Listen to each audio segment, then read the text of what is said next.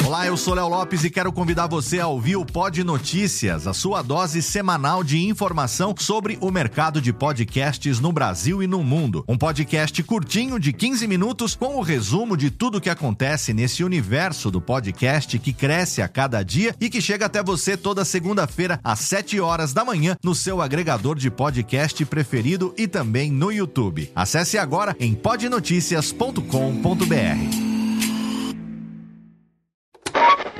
São 20 horas e 25 Sim, senhoras e senhores, está começando a partir de agora o primeiro Radiofobia. Hoje totalmente fenomenal, um programa especialíssimo apresentando para vocês 10 anos de podcast Radiofobia, senhoras e senhores.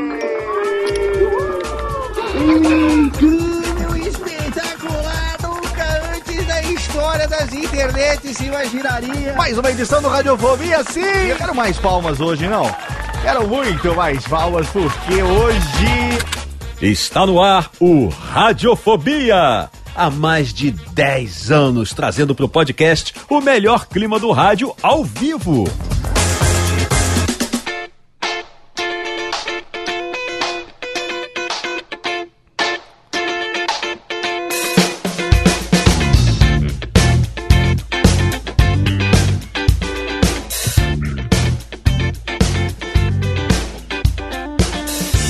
Saudações, ouvinte desocupado. Eu sou Léo Lopes e está começando pela Radiofobia Podcast Network mais uma edição do seu Radiofobia. Sim, estamos aqui 10 anos no ar, no nosso 11 ano, trazendo sempre convidados do mais alto garbo e elegância. Rubens e Jorge, quero mais palmas hoje, mais, muito mais palmas. Porque nós chegamos aqui finalmente ao mês de outubro de 2019, trazendo ao mês que promete ser um mês de viagem. Viado, de viagens, um mês de viagens com as pessoas viajantes. Vamos tentar fazer um especial de mês de viajantes. Eu que esse mês estarei fazendo uma viagenzinha internacionalzinha também. Não, Técnica, não me dá tapinha porque eu economizei muitos meses para fazer essa viagemzinha e nós estaremos lá porque estamos aqui também com pessoas que gostam muito, pessoas que praticam o hábito de viagem no dia a dia. E por falar em viagem, ele pratica viagem e também a viadagem, porque ele acabou de voltar recentemente, o meu nosso querido príncipe negro do futebol moleque João V. Jones. Olá, é, inclusive estou muito viajante nesse momento com tranquilidade, mas é muito bom voltar à radiofobia. Muito viajante você que não esteve aqui nos últimos meses por motivos de é, Peladinha 400. Ah, Peladinha 400 tivemos recentemente. Ah, graças a Deus. é. cara. Sofrimento pra editar, mas vale muito a pena, muito maneiro. Exatamente, o programa contou com participação de celebridades sensacionais ali nas transições, que nós adoramos muito. Pois é, E que nós- contatinhos. E que nós tivemos ali a- o, já, o já clássico Peide de Março, que, o, que Pepe de Março. Pepe de Março, não Peide, Pepe de Março. É, o, Pe, É, o que Peide está na letra, o Peide está na letra. Pepe, Pepe de Março, vou deixar o link do SoundCloud para você que não ouviu ainda, eventualmente, o Pepe de Março, que todos fomos homenageados ali, muito bom, fenomenal. É uma canção pra todos que participaram desses últimos 100 programas aí, foram Exatamente. citados de alguma forma, ou quase todos, né? Exatamente. Se você não foi, foi porque ou eu não quis ou não deu pra encaixar. Então. Exatamente. Eu fiquei muito feliz porque eu fui citado como é o Léo xingando, e é o que eu mais faço quando participo do Pelada. então eu achei que foi nobre a minha citação ali, a homenagem mais do que merecida. Estou falando com. Luiz Gervásio. Exatamente. Luiz Gervásio, obrigado. Um beijo. Mande um beijo, Dani. Um beijo para Luiz Gervásio nesse momento. Você que recentemente voltou de onde, Vitor? Você que esteve na praia, nas praiotas? Ah, eu estive em Trancoso, na Bahia. Ah, Olha que, que, tristeza, hein? Trancoso que é tendência agora nesse verão que está chegando. Super isso. Super Ah, I, super tendência. Muito bem. Vitinho adora viajar. E por falar em viagens, temos também ele aqui que viaja muito. Afinal de contas, ali tem um canal no YouTube que chama Por Onde Vamos. Eu conheci através dessa circunstância. E ele é um cara também bastante metidão, porque ele fala assim: ele não fala assim quando eu fui a Nova York, fala assim a primeira vez que eu fui a Nova York. cara totalmente metido, marido de Cat Adams, Pedro Opalotti. Olá, Léo, tudo bom? Tudo bem, você que também gosta bem de carimbar um passaporte, hein, negão? Eu sei. Ah, falando nisso, eu, mandei é, refazer o meu passaporte essa semana, porque viajarei agora no final do ano com o Sr. Taqueteado. Olha aí, exatamente, perfeitamente. Eu também, eu também estou praticando, por isso eu não posso dizer muito, viu? Porque Né? estou praticando no momento, no momento de dólares a 4,40 cotação do turismo. O pior é você gastar em euro, que nem a gente vai gastar. isso Ai, agora. vai gastar em euro? Ele Nojento, tem, que, ele tem que dar um jeito de ser mais Tem, babaca. ele né? consegue. Não, ele consegue. Ele tenta muito, ele consegue, ele vai pras Europa. É claro que isso vai render vídeos lá no canal. Finalmente, né, viajando, vai ter vídeo naquela bodega que nunca tem Ah, atualização. tá, tá difícil, cara. Tem uma coisa chamada conta que a gente tem que pagar. Eu sei, eu que, sei bem como que é. dificulta, mas Sim. eh, se pudesse eu viajava toda semana. Eu sei, eu sei bem como é. Mas viajarás em breve e teremos. A gente tem papo hoje pra convidar. O nosso convidado hoje é o cara das viagens. A gente tem muito papo pra conversar com ele. Você tem experiência nisso. E ela também tem muita experiência porque ela está lá na boca do Boltz. Ela que é uma pessoa que está bem, sempre dando dicas. Quando eu falei, ah, Jéssica, um dia eu quero ir conhecer as Serras Gaúchas, ela falou assim: para, ô Rubens Jorge, o palma na hora errada, não. Eu quero. Eu vim aqui que eu vou te passar as dicas das vinícolas, das destilarias, não sei o quê. Ela que é a menina que tem altas dicas, a Jéssica, nossa querida Dalcinho, hoje olá, querida. Olá, eu tô, na verdade, fazendo muita viagem astral ultimamente. Ah, viagem esse, astral, Esse esquema do- dos, dos preços aí dos dinheiros está realmente deixando qualquer um apavorado. É, eu, Eu, estou. comecei a fazer planejamentos aí pro ano que vem e pensei, Sim. vou ficar aqui mesmo. Se eu não vou tivesse. viajar por aqui. Se eu não tivesse. Olha, só- sabe pra você que eu vou fazer uma viagem agora, nesse mês de outubro, para Chile e Argentina? Argentina, Argentina, o peso tá ó. Mas você Uma sabe meleca. que. Não, mas você sabe que nós comparamos a viagem porque a segunda opção eram Serras Gaúchas. E no nosso Uhum. budget, Serras Gaúchas saíram mais caro do que ir para o Chile e para a Argentina. Por isso que nós vamos, É. entendeu? É. Ah, mas muitas vezes vale mais a pena ir pra Miami do que pro Nordeste. Tá muito mais caro ir É. para Serras Gaúchas, isso com carro alugado e tudo mais que a gente ia fazer. O passeio, É, sim. resolvemos ir. Ah, nós vamos tomar o vinho, comer umas carninhas lá nos. Ah, Taíga, Vígio. Que triste, que tristeza. Muito bem. Obrigado, Jéssica, pela presença. E nós temos hoje um programa, olha, todo trabalhado na viagem. E olha, foi uma coincidência. Coincidência, porque eu gravei com o nosso convidado é, alguns meses atrás no SAPcast, que é o podcast lá da SAP, que eu sou o host, e al- algumas semanas, duas, três semanas atrás, a gente esteve junto num evento lá em São Paulo, da SAP também, trocamos uma ideia, eu fiz uma entrevista com ele, convidei para participar do Radiofobia, e agora, por uma coincidência, no dia de lançamento desse episódio, é véspera da estreia de mais uma temporada do programa que ele apresenta no Multishow. No Multishow, não, no, na Globo News. Ele já teve o programa no Multishow. Esse agora na Globo News, oitava temporada. A gente vai conversar com esse cara que é jornalista, viajante, faz uma inveja pra nós no Instagram. Você acha que o seu Instagram é carimbado nas viagens? É porque você não segue André Fran lá no Instagram, meu amigo. Seja bem-vindo, Fran. Muito obrigado, pessoal. Uma honra participar aí no meio de tantos viajantes, pelo que eu tô vendo, né? E cuidado com, a- com as viagens que você inveja no meu Instagram, né? Tem umas ali que são Iraque, Afeganistão, Somália, essas aí acho que vocês podem passar. Fica Pois tranquilo. é, o cara que já fez ali, já teve cobertura do que estava acontecendo no, no ISIS, né? No ISIS ali na época. A gente vai conversar um pouco sobre isso. Pô, Fran, prazerzaço ter você aqui no nosso humilde programa.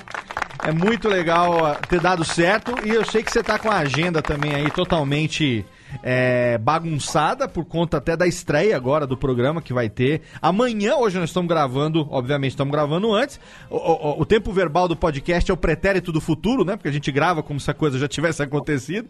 A gente vai publicar esse programa na véspera do lançamento já.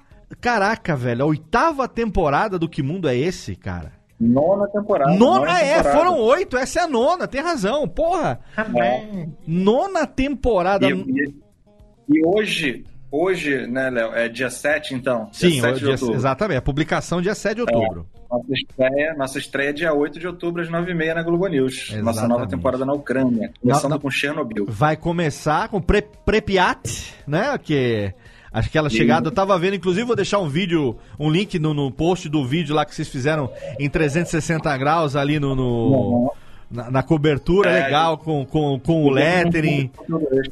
É, cobertura lá em. Chegando ali na, na entrada do gol, né? Do que tá acontecendo ali na, na, na, na Ucrânia agora, eh, na, em Chernobyl, que é a segunda vez, né, que você vai para Chernobyl? Segunda ou terceira?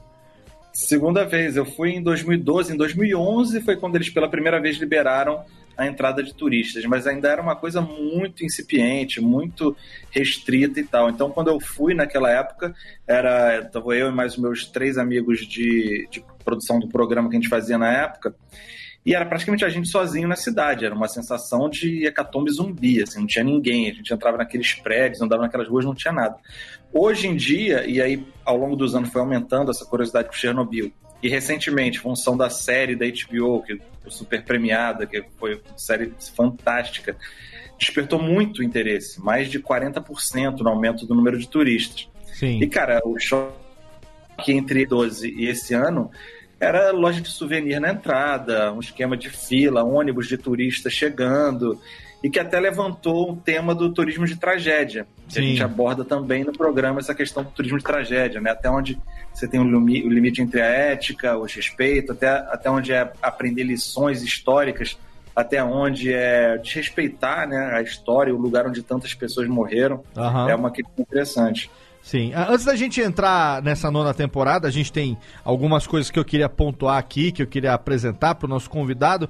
Vamos, vamos começar por você, né? Quem eventualmente ainda não te conheça, eu, eu, eu, eu devo confessar que eu conheci, eu já tinha visto na época, algum tempo atrás, alguns episódios do Não Conta Lá em Casa, o, o, o que você tinha, o programa que você tinha no Multishow, né?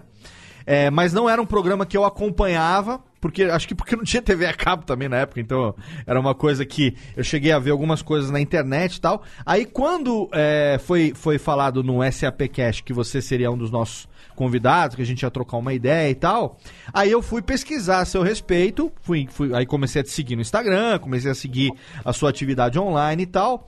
E aí falei, pô, é, é muito legal porque você, você é jornalista de formação, né? Sim. E você, você é carioca, conta um pouco da tua, da tua história, da tua origem, é, sei lá, que idade que você tem, e, e, e, desde, desde cedo você sempre teve essa curiosidade. É, como, como foi assim a escolha do jornalismo como profissão? É, e um papo que eu sei, eu vou fazer a pergunta que eu já sei um pouco a resposta, porque a gente conversou lá no evento da SAP, mas de onde que vem essa afinidade sua, é, esse gosto por viajar? E como que isso se liga com, se ligou com a tua profissão ainda cedo, ainda jovem, né? Então, é, eu acho que eu fui pelo caminho do, do, jornalismo, mais do jornalismo, da comunicação. Eu fiz publicidade também, trabalhei como redator em algumas agências, mas já sentia que aquela não era a minha praia, essa coisa de, da, da publicidade de criar desejos é, irreais para necessidades que não existem para as pessoas só consumirem, consumirem. Eu, eu, exercitava o lado criativo, mas ficava uma coisa que meio que me incomodava. Então enveredei para o jornalismo. E aí trabalhando também em redação e tudo mais. E sempre gostei dessa coisa de política, de pesquisar, de viciado em informação. A internet para mim foi porra, uma, um pouco, uma porta que se abriu, né? O cara que é viciado em informação, você tem um mundo ali na, na ponta dos dedos. Hoje em dia no, no bolso, até no celular. Então sempre foi uma coisa que eu gostava. E aí comecei a enveredar pro audiovisual, junto com, com outro amigo, e a gente abriu meio que uma, uma produtorazinha de fundo de quintal, a gente fazia vídeo de banda de amigo, vídeo institucional de site, de loja. Até que quando teve o tsunami da Indonésia, aqui em 2006, muita gente ficou, viu as imagens, conheceu.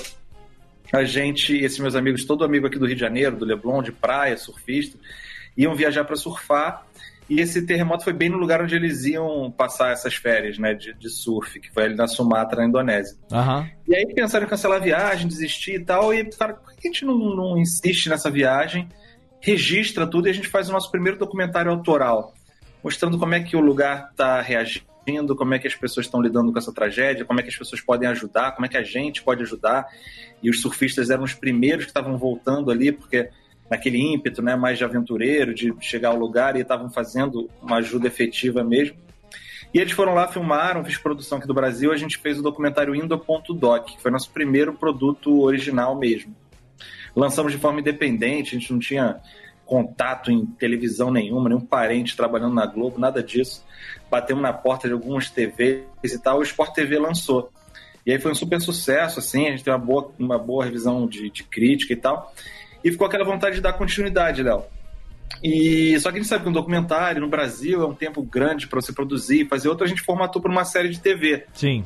Que a gente poderia, de uma temporada de 13 episódios em média, conhecer mais lugares, trazer mais questões. Que a gente queria essa coisa de mostrar eh, essas minhas paixões, né? Que era informação, política, eh, geopolítica internacional principalmente, conhecer esses países, mas ver com os próprios olhos. E aí registrar e contar a história é, através da, do vídeo, né? Das imagens eu gosto de escrever, sempre escrevi também os textos do programa e, e outras é, coisas que eu escrevi em jornalismo, mas no programa era a forma de traduzir isso. E aí o programa, a gente formatou essa série, conseguimos emplacar ela no Multishow, que também batemos na porta, o pessoal foi com a nossa cara com a ideia, não conhecia nenhum maluco que estava disposto a ir para a Coreia do Norte, Iraque, esses lugares, então foi fácil. E, e aí depois a coisa foi amadurecendo, a gente fez como quase Uh, de 2009 foi a nossa primeira temporada, que foi ao ar, né? Então a gente começou a produzir em 2008, ficamos por lá até 2015, eu acho, mais ou menos, quando a gente fez essa. A gente migrou ali para Globo News.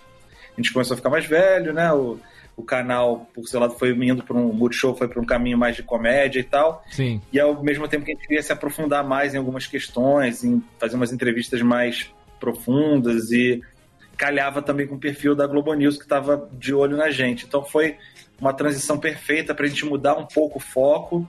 A gente parou de fazer é, reality show com uma pegada de jornalismo para fazer jornalismo com uma pegada de reality show e mantendo essa originalidade, mas encaixando melhor com a Globo News. E aí também permite a gente não só ir para lugares perigosos, uhum. lugares é, que chamavam atenção, mas tratar de algumas questões com essa nossa pegada diferente mas como notícias bacanas da, da, do continente africano, acompanhar os Estados Unidos durante a campanha presidencial em 2016 Sim. e outros temas nesse sentido.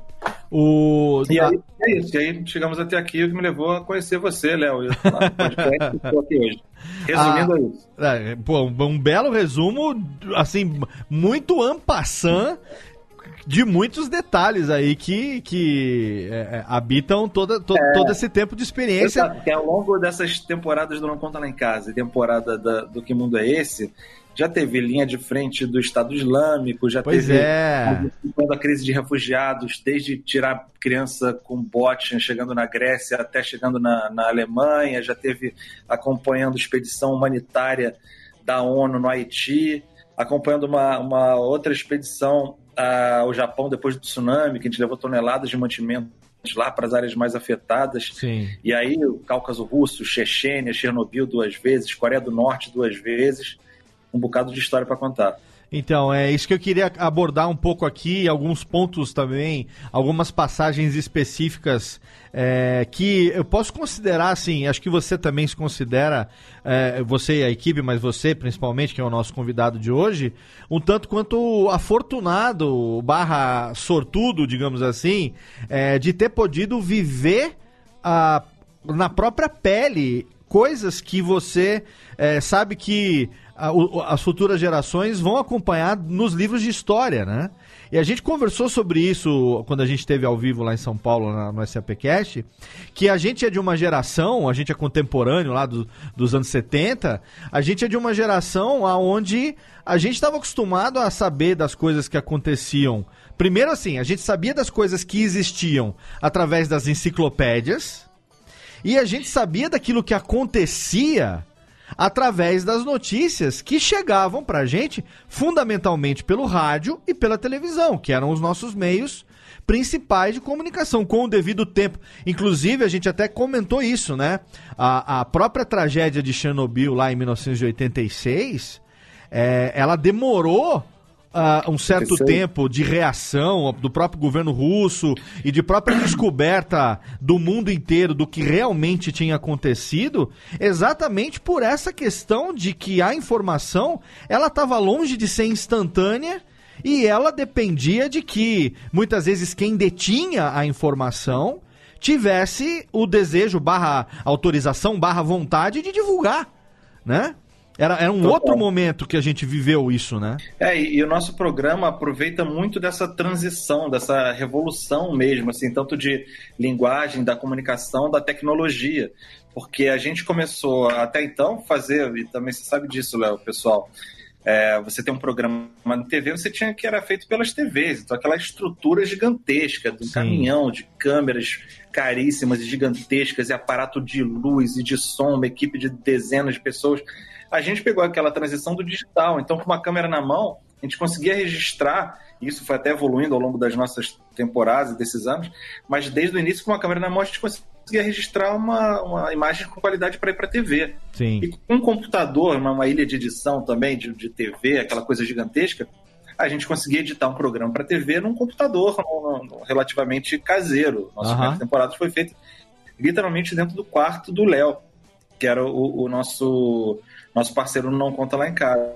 Então, e ao mesmo tempo, claro que as TVs abrindo o olho para isso, né, e da forma interessante financeiramente até para eles e criativamente, absorvendo esse conteúdo de produtoras pequenas que estavam surgindo, mas cheias de criatividade. Então a gente pegou esse momento que tecnicamente a gente conseguia produzir, que em termos de, de divulgação e de veiculação a gente tinha acesso aos canais e que acabava calhando nisso que você estava falando, a gente poder ver com nossos próprios olhos histórias que a gente já pesquisava, já via grandes filmes, grandes reportagens, lia livros sobre, só que sempre com aquela coisa do relato de segunda mão, né? E, e mesmo nos telejornais ou nas, nos canais de notícia internacionais e aqui do Brasil, aquela coisa meio que, que chegava é, de um correspondente que passava às vezes uma agência de notícias e que chegava até aqui. E que era o cara repórter jornalista tradicional, com o microfone na mão, aquele colete à prova de bala, Sim. no, no- na varanda de um hotel, é, sei lá, tava tendo a Primavera Árabe no Egito, o cara tava em Tel Aviv, na, no hotel, falando como é que tava a situação lá. Exato. Então, isso, toda essa, essa, essa tempestade perfeita A permitiu cobertura, a gente cobertura de nossa criatividade de ir lá na Praça Tahrir, no. Egito, no Cairo, no meio da galera, ver com os próprios olhos e ajudar e fugir de gás lacrimogênio, mas trazer uma leitura diferente, um olhar diferente sobre essas grandes questões que o mundo estava olhando que a gente queria ver e contar com a nossa, com a nossa experiência. É, Diretamente de Londres, nosso repórter Cílio Bocaneira fala o que está acontecendo em Jerusalém, né? Quer dizer, é- era a realidade daquela época, até porque o cara, o cara se meter ali no meio, muitas vezes. E, e- e a gente está falando dos anos 80, dando a referência do, do, do Chernobyl. Ásia, né?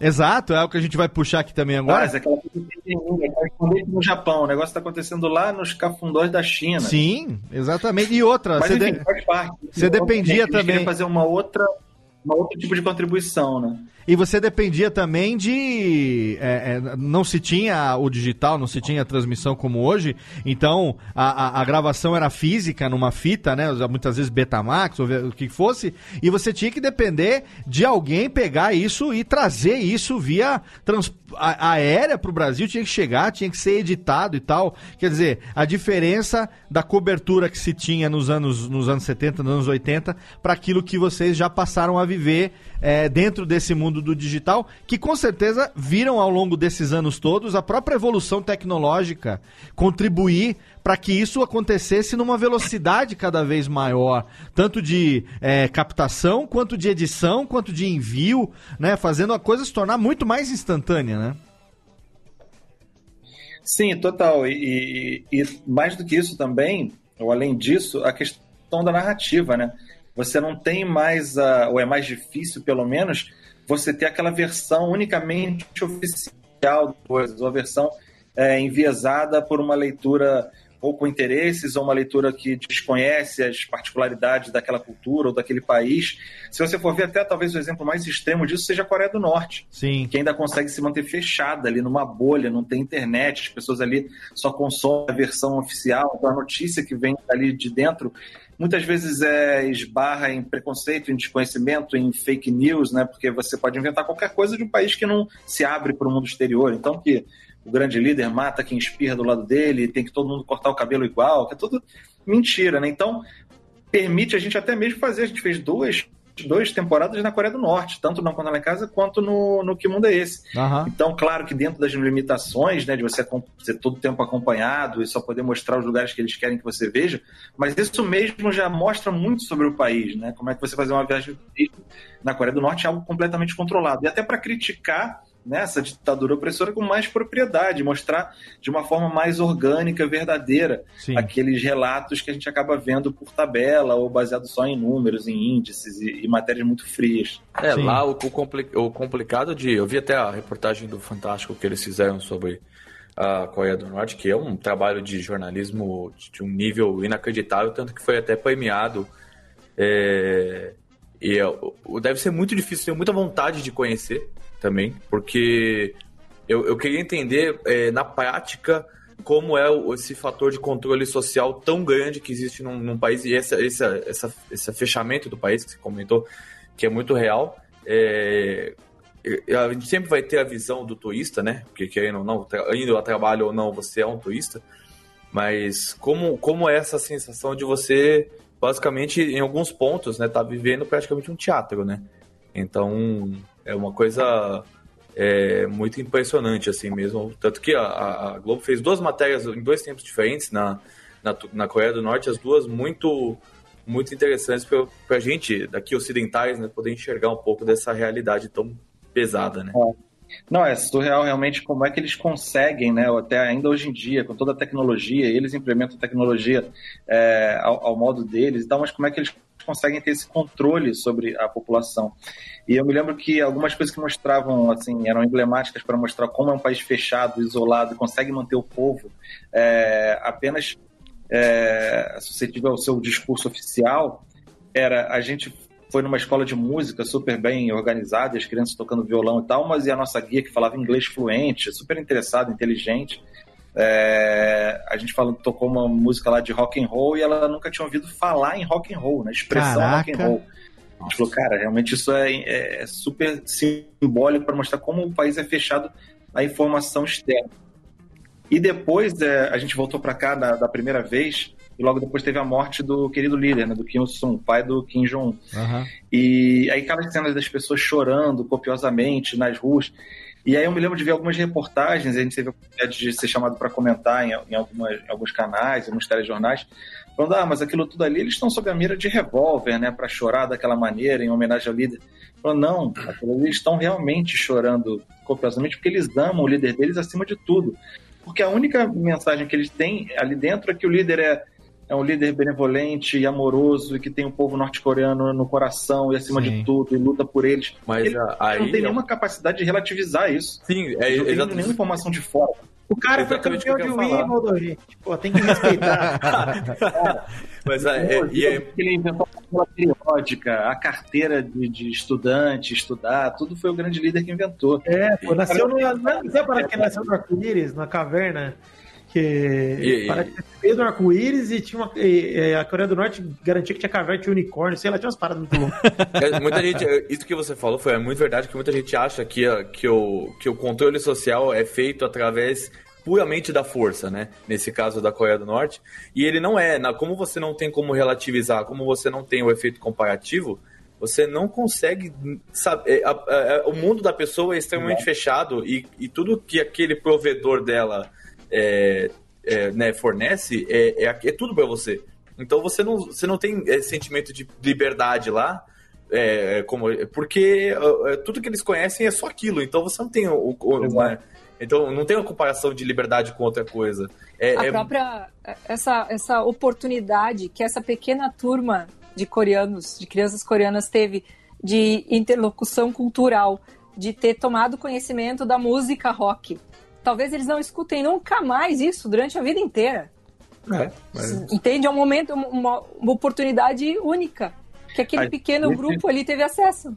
É uma A loucura gente isso. tem nas nossas próprias guias, eram, eram mulheres de 27 anos, uma delas, se não me engano, a outra um pouco mais velha, e elas tinham essa curiosidade genuína de saber da gente, mas como é que é no Brasil, como é que é o sistema de saúde, como é que é a educação, como é que a Coreia do Norte é vista lá fora, porque é exatamente isso, a gente Você tem que cuidar o que você fala disso também, Era porque tem coisa que canal. não pode. né? Você dá, dá com a língua nos dedos, não, lá é, lá é assim, é assado. Você de repente fala em Beatles, isso é, é considerado uma vilt.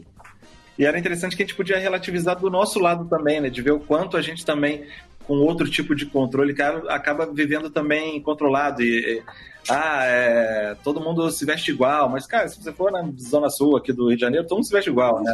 Uma foto hoje na, na, na, no Twitter que era até com isso, né? Aquela galera jovem de São Paulo, todos com o mesmo cor de cabelo, mesmo óculos, mesmo tipo Ah, eu mandei isso pra minha namorada. Eu falei, ó, o mundo é. hoje tá tão moderno que a gente tá tendo plantação de é, macho branco hétero cis aqui, plantação. Você pode escolher quem você quiser, tudo, tudo produzido em laboratório. Escolhe é. um, pick your card, é. sabe? Pega é, uma carta. com agrotóxico, né? E, e... Exatamente. Você ver, também outro saiu da da, são cinco empresas mais ou menos majoritárias nos Estados Unidos que geram aquela variedade, parece uma, uma possibilidade de escolha infinita no supermercado americano de uma infinidade de produtos diferentes. Na verdade, são cinco é, empresas que têm variados produtos, então é, acaba sendo uma sensação também de, de escolha, de liberdade, mas que, por outro modo, através da publicidade, da propaganda, a gente, de certa forma, acaba sendo moldado também. Sim. Claro que não de uma maneira cruel, opressora isolacionista, absurda e surreal, como a da Coreia do Norte. Mas é legal para a gente também pensar o nosso lado, né? tem um lado que a gente faz ainda. porque quer. Acho que é, ainda até. Porque quer. Acho que até pior do que no caso da Coreia do Norte, você tem a China, que é o mesmo estilo agressivo de controle social, só que com pitadas de liberdade controlada, né? Então. É. é que, e lá é um negócio baseado em 1 bilhão e 300 milhões de pessoas. Então, tem o controle social do, do, do Partido Comunista, no caso, que é o ou quem cuida, quem toca a parada lá, é impressionante. É, é, é, e isso é um modo de vida ocidental que a gente vive aqui, que é, que é querendo ou não, muito americanizado aqui, principalmente no Brasil. É, e se você compara com, com o Oriente, principalmente com a porção da, né, da, da China, até as duas Coreias mesmo, é um universo completamente diferente. É estrutura social completamente diferente. Ô, Fran, Quando a gente fala essas diferenças, é, é, impressionante mesmo. Ô, Fran, a gente conversou um pouco sobre isso também é, lá no, no SAPcast, mas conta um pouco da nossa história do André Fran viajante, é, turista, e de como foi. Um, é, vou chamar de transição, vai. Não que, que o turista tenha deixado de existir, porque obviamente você também ainda deve viajar sem, sem objetivos profissionais, obviamente, a lazer. Mas como, como que foi é, isso na tua, tua influência como viajante é, turista, viajante, e depois acabar caindo nisso profissionalmente, cara? É, eu acho que desde muito cedo eu percebi, assim, por essa curiosidade talvez natural do jornalista e isso que eu falei do, desse vício em informação, em pesquisar, em ler muito. Eu lembro que na época de colégio, assim, quando mandavam ler um livro, e aí os amigos, pô, que saco, ter que ler esse livro, não acredito, queria jogar bola. Tipo, eu já tinha lido o livro, já estava lendo outro daquele autor, assim, que eu, eu gostava, sabe, de me informar. Eu ficava com uma vergonha, né? Não, eu também não, que eu não gostei de ler, não, pô, ficar com nerd que lê tudo.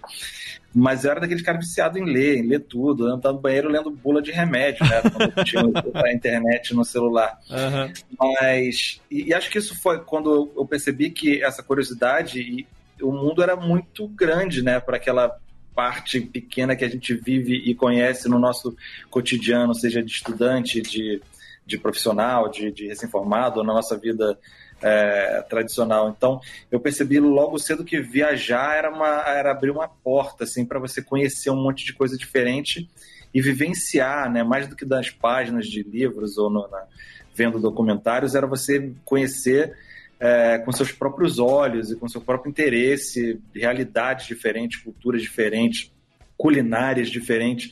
Então eu adoro, até hoje eu adoro, assim, quando eu viajo, para mim não é só a viagem que vai ao ar no programa, por exemplo, nas viagens profissionais, mas eu quero conhecer restaurantes diferentes, eu não gosto de repetir restaurante, eu gosto de ir num lugar de que tem uma, um, um esporte, alguma, alguma arena esportiva para ver também, vivenciar a cultura do lugar dessa maneira. Então, é, eu percebi logo cedo que era uma, uma grande lição de vida. Eu acho que você viajar é você não só conhecer, mas quebrar preconceitos, paradigmas, entender o outro, é, conhecer, entender e abraçar as diferenças do mundo, ver o quanto a gente também é igual, né, por trás daquelas camadas de, de diferença cultural. Então, acho que foi meio por esse lado, Léo. Foi vontade de, de conhecer cada vez, entender cada vez mais. E a, a diferença de você viajar turismo e de você viajar hoje profissionalmente. Você, a, a, enquanto você está viajando, fazendo a, as, as, as, as coberturas, dos- produzindo o programa e tudo mais, você tem ainda espaço para o André Turista ali em paralelo daquilo que está acontecendo? Ou o foco como diretor, como produtor, ele acaba meio que tirando é, esse lado turista do, do- da jogada naquela viagem e o profissional é o que domina? Cara, ótima pergunta, Léo. E, e pr- primeira vez alguém me pergunta isso, eu tô pensando agora. Assim, eu acho que acaba sendo um equilíbrio perfeito em sentido de, de igual medida, mas bem caótico entre essas duas coisas. Porque esses lugares que eu visito e as, as pautas que a gente aborda durante as viagens, as histórias que a gente conta, são coisas que genuinamente eu quero conhecer, sabe? A gente conversa entre a gente. Eu e, aí, claro, como eu falo aqui, eu tô falando da equipe também do programa, dos meus parceiros. Então a gente escolhe destinos que a gente quer conhecer, o que a gente está no momento vendo uma coisa que a gente quer ver de perto. E aí as pautas que a gente escolhe são coisas que eu pesquiso junto com, com a galera lá da, da produtora. Então é, são histórias bacanas que eu quero ver, ou histórias inusitadas. Então é, são coisas que eu realmente quero conhecer de perto. Claro que aí, quando a gente está viajando, é, entra esse lado diretor. Então, estou pensando não só em conhecer e ver aquelas histórias legais, aqueles personagens bacanas que a gente elencou, mas eu estou pensando, putz, o que, que eu tenho que garantir de imagem, o que, que tem que falar para ter uma sequência lógica na hora de montar o programa, o que, que a gente tem que cobrir aqui para encadear com aquela história que a gente vai contar lá na frente. Então, o meu cérebro está o tempo todo, assim, é cansativo nesse sentido. Assim, eu estou o tempo todo durante a viagem, da hora que eu acordo até a hora que eu vou dormir, pensando o que, que tem, o que, que precisa das coisas para render né, uma temporada de cinco episódios, que é o que a gente costuma fazer agora. Então acaba sendo esse equilíbrio meio maluco entre esses dois lados, mas dá para dá para aproveitar nessa desse estilo e sempre que acaba um pouco antes a gente consegue ou eu faço depois uma escala de volta e a minha família me encontra e a gente faz uma viagem de, de turismo ou Aham. no último dia dá pra gente ir num outro restaurante e relaxar e só, só conhecer mesmo a culinária local e tal. E acaba sendo bacana também.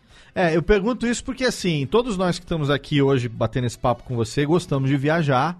É, infelizmente, viajamos muito menos do que gostaríamos, mas quando a gente viaja, a gente gosta. O Pedro, ele tem um canal, que é o canal Por Onde Vamos, é, lá no YouTube, que a gente, inclusive, se conheceu. O Pedro e a Catarina me conheceram no- através do Radiofobia, e aí eles estiveram aqui em Serra Negra. Tem o quê? Uns 5, 6 anos já, né, Pedro? Que vocês estiveram Já, aqui.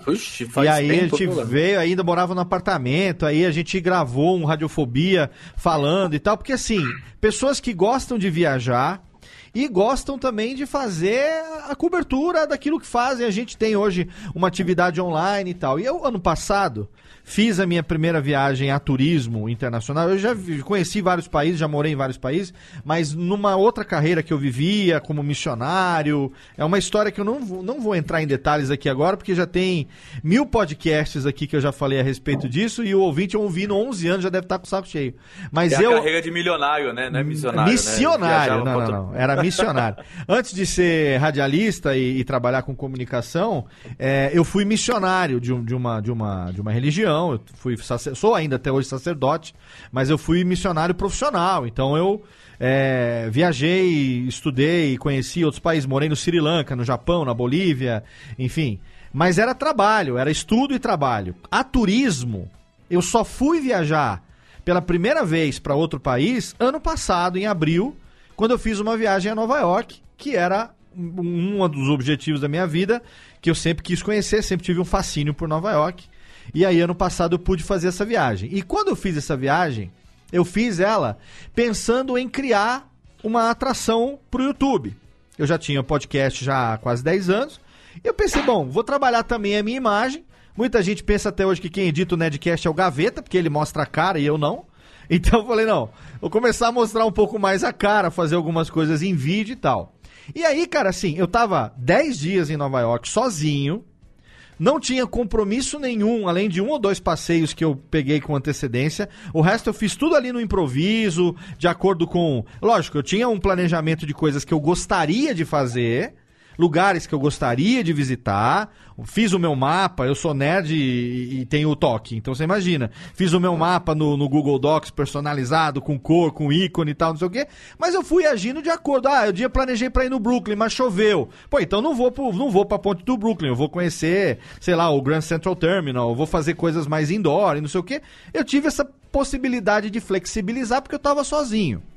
Mas assim, antes de viajar, eu comprei uma câmera, é, numa loja nos Estados Unidos que quando eu cheguei, aonde eu fui me hospedar na casa de um amigo aqui de Serra Negra que mora lá, é, no Queens. A câmera estava me esperando. Eu fiz um curso para aprender a usar essa câmera quando eu chegasse.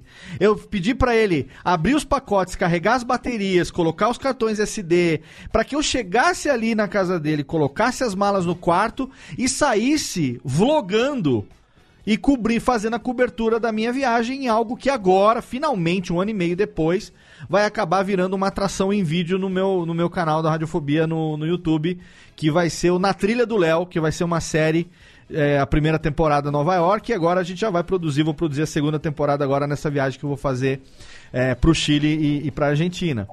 É, mas assim, eu penso que eu como turista, sozinho, já tive um puta de um trabalho pensando em como fazer os takes, criar as imagens para poder pensar na edição que ficaria legal. Cara, eu estudei, nerd pra caralho, estudei uns três meses antes sobre como que brincava esse negócio de movimento, de transição. Pedi dica pro Pedro, pedi dica pro Jovem Nerd, pro Gaveta, pro Jacaré Banguela, pro Gusta, pra Luli. Todo mundo que eu conheço, que é amigo, que é youtuber, que fazia vídeo bom o PH, eu peguei dica de equipamento, de como fazer. E sozinho, a turismo, eu tive um puta de um trabalho que eu mal conseguia focar no, no, no, no lazer da coisa. Eu fico imaginando vocês produzindo profissionalmente para um canal de peso como é a Globo News com a responsabilidade, e eu vou colocar entre aspas essa responsabilidade, é, a responsabilidade entre aspas não, mas eu falo assim, com o peso da responsabilidade. E aí o peso eu boto entre aspas. De você, obviamente, ter que produzir um, um conteúdo é, é, é, de pauta boa, de qualidade, um conteúdo robusto, que tenha, obviamente, conteúdo jornalístico e, ao mesmo tempo, qualidade técnica, porque senão você não consegue entregar isso num canal da Globo News. Você faz no teu canal no YouTube até, você pode fazer um negócio, né, mais ou menos. Pô, mas na, enche a boca na Globo News, nona temporada. Teve aí um processo de aprendizado, um processo de adaptação. Eu queria entender como que isso funcionou daquela vez, daquela aquela coisa Glauber Rocha de uma câmera na mão e uma ideia na cabeça, pra chegar ao ponto de produzir uma nona temporada pensada em vamos voltar a Chernobyl, vamos ver o que, que mudou sete anos depois, é, vamos uma coisa que foi devidamente planejada. Então, eu, eu não consigo imaginar o trabalho que dê essa produção, por mais que sejam cinco episódios, mas o trabalho que dê uma produção desse calibre, cara.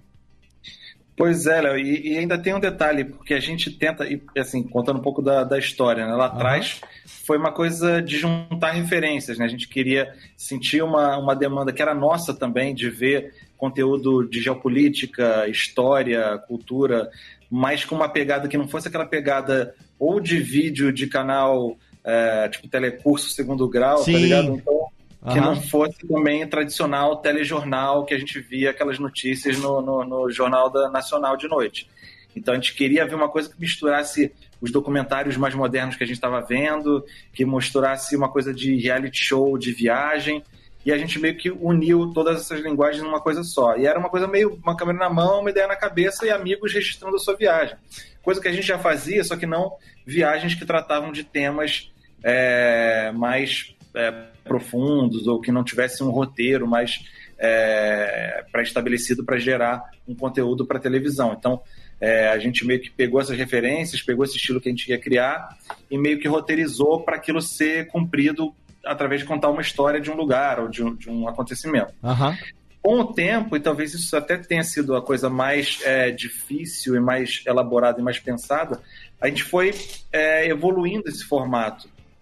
Então, para a gente conseguir manter aquela pegada lá atrás de original de amigos viajando com uma câmera na mão e sai do carro e está filmando e acontece uma coisa imprevista, para dar essa, essa, essa sensação de verdade e de até meio de sujeira, vamos dizer assim, de, do, do conteúdo, é dá muito trabalho. Então, às vezes a pessoa, ah, eles só ligaram a câmera e saíram filmando. Não, tipo, aquele, aquela baixada de câmera trêmula, aquele lugar que filma e coloca uma câmera que balança apoiada, Sim. aquele take que a gente faz que parece que estava correndo do lado do cara e o cara tá andando para falar, tudo isso é muito planejado, sabe? Sim, tudo isso é, é muita questão de linguagem que a gente estuda, pesquisa, testa, filma, é, bota depois na, na, na edição, na pós-produção, muita coisa a gente aprende e muda, e coisa que a gente filmou, vê que ficou de um jeito, coisa que a gente achou que não ia dar certo, fica de outro. Ô, Então, para ter essa pegada orgânica, que a gente costuma chamar, Sim. tem um-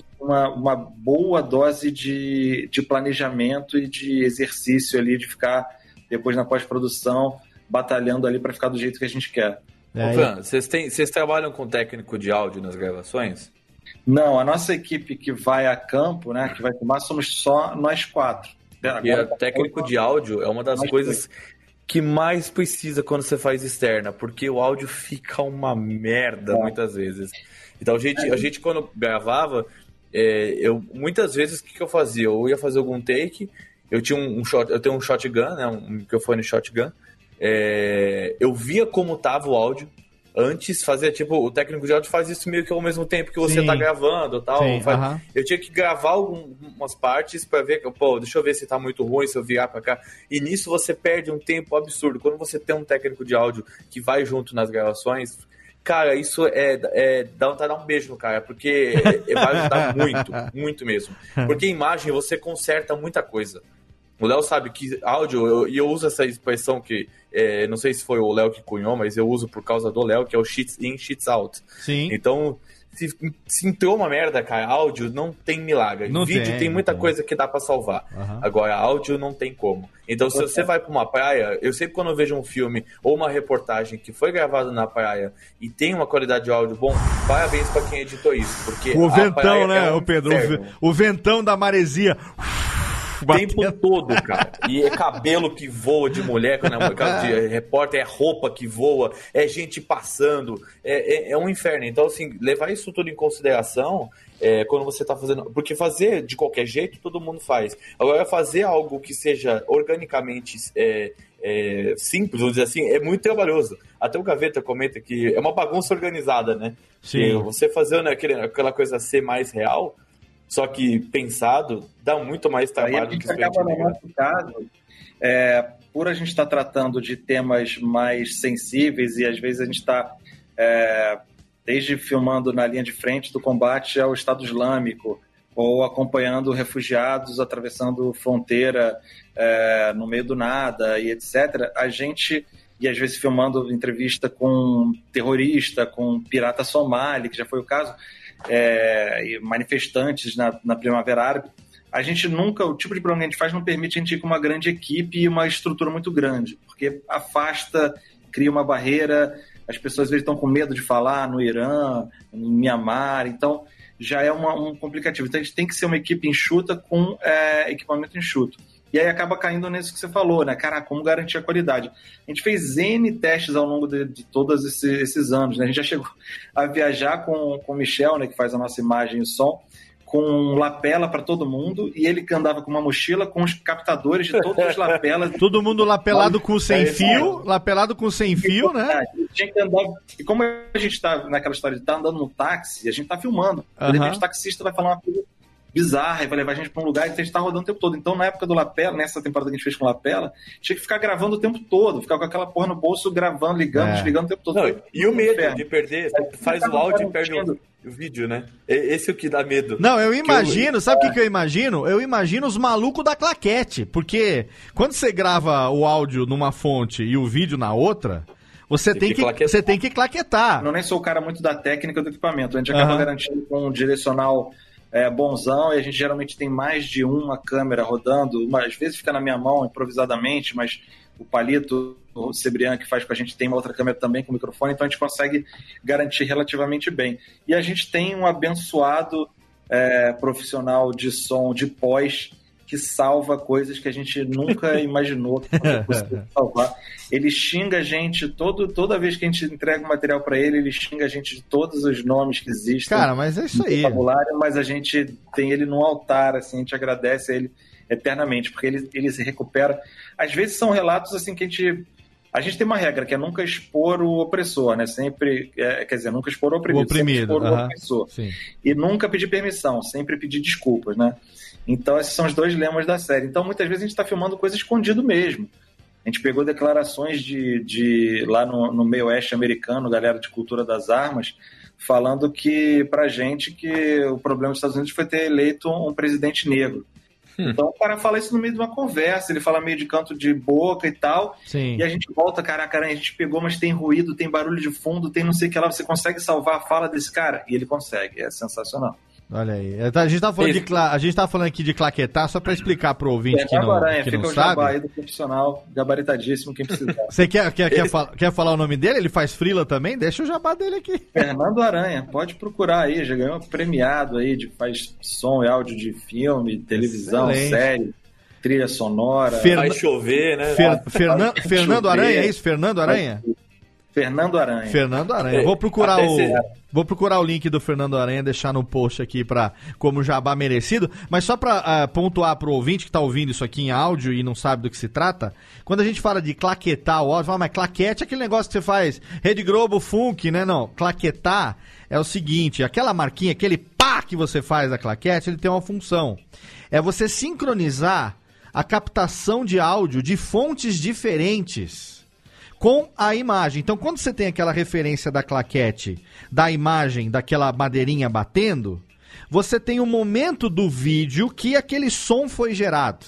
E aí É um som único, você né? tem um É som isso. único, exato. E aí você tem em várias fontes diferentes de áudio aquela marca que ela fica um pico no, no- na, na waveform, ele fica um pá, fica um- uma marca clara.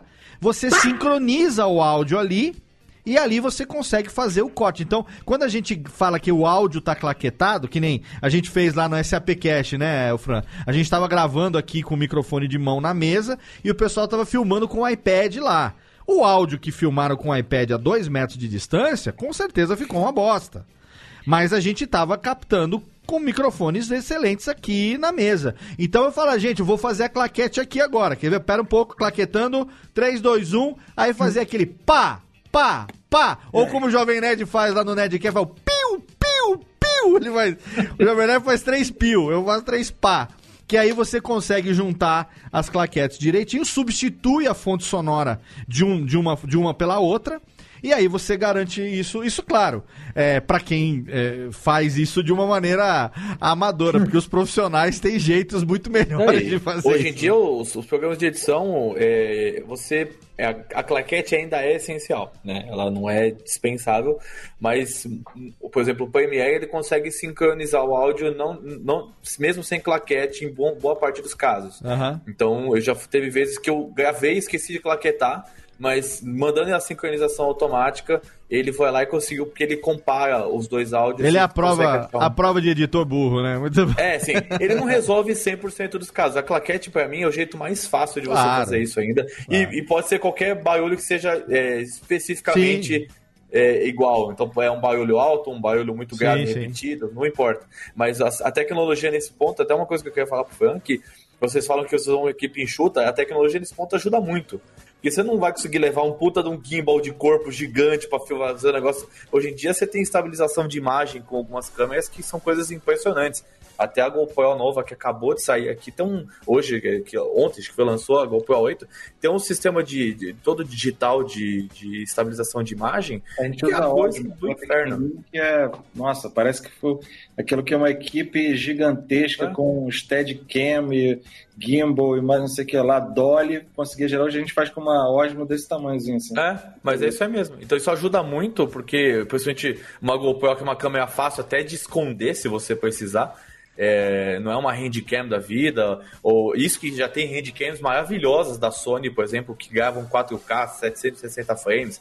É uma câmera que dá pra você comprar um carro com o valor dela, mas você também pode fazer o demônio que precisar, que ela atende. Eu, fui, eu, eu acompanhei algumas é, gravações de uma produtora que eu trabalhei, É, cara, eles tinham câmeras muito pequenas que faziam vídeos inacreditáveis, assim, coisas que você fala, cara, não é possível que uma câmera tão pequena consegue fazer uma qualidade tão grande de imagem, assim. Então, tem equipamentos muito bons que é, você tendo como adquirir, né, é, você vai se beneficiar muito é, na, principalmente na pós-produção, né? Que os editores chiam muito da, da, qualidade, às vezes, do material que vem, mas é, quando você tem um, um bom encomenda, a pós-produção também fica muito mais fácil.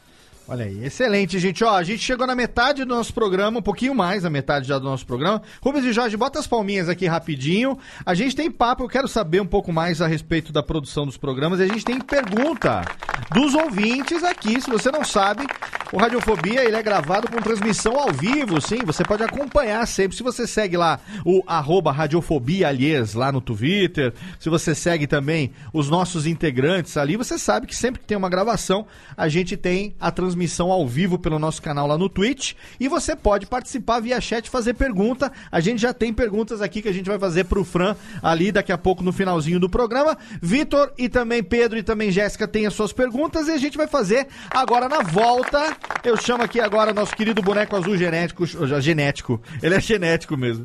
O boneco azul genérico para fazer aqui a chamada das cartinhas do Totô. E já já a gente volta com o André Fran hoje aqui no nosso mês viajante, hein, no Radiofobia. Aliás, já já tem mais.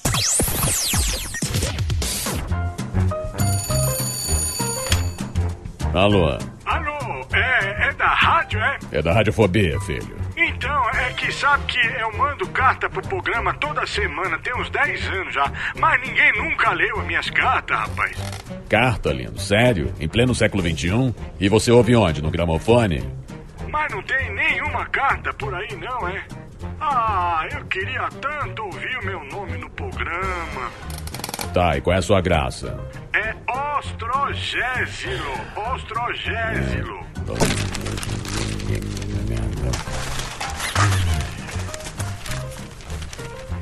Achei sua carta, mas vamos te chamar de Totô, tá?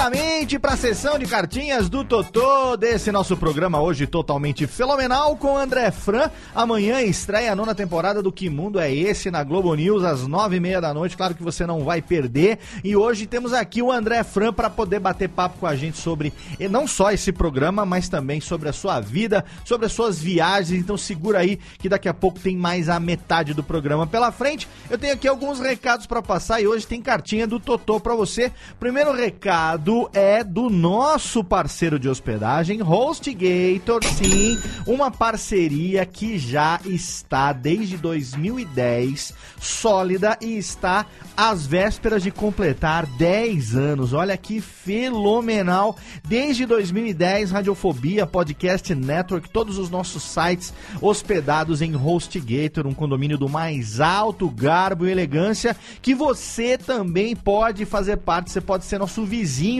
lá em HostGator e hospedar o seu site. Tem planos de hospedagem compartilhada, planos de VPS, planos de hospedagem dedicada para todos os tamanhos e para todos os bolsos. E HostGator tem para você que é ouvinte do Radiofobia um desconto que pode ir até 60% de desconto. Exatamente. O desconto, dependendo do plano que você vai fechar, dependendo do pacote, ele pode ter até 60% de desconto. Então não perca tempo, entre agora. Acesse radiofobia.com.br barra podcast. Procure lá o banner da HostGator, é muito fácil de achar, porque você vai ver ali o Snap, que é o jacarezinho, mascote da HostGator ali, bonitinho, de roupinha segurando o microfoninho, para você poder clicar clicar ali, ser direcionado para nossa página promocional e assinar HostGator com até 60% de desconto, lhes.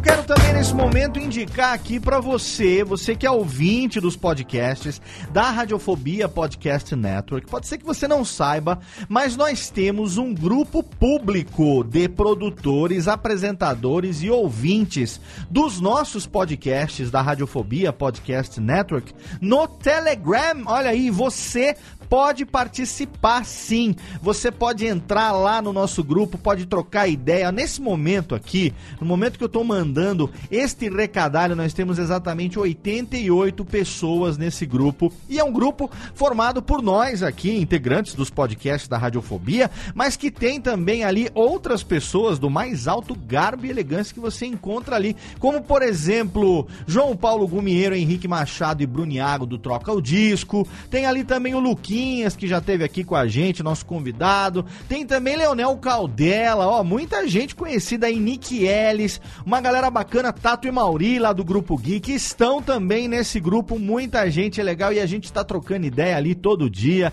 A gente manda links ao longo do dia, troca mensagens engraçadinhas. O pessoal fica sabendo em primeira mão do que, que vai acontecer, participa de votações, escolha de tema dos novos convidados. Então, se você quiser interagir com a gente, não perda tempo, entre agora lá no nosso post e venha você também para o grupo aberto de produtores, apresentadores e ouvintes dos nossos podcasts lá no Telegram.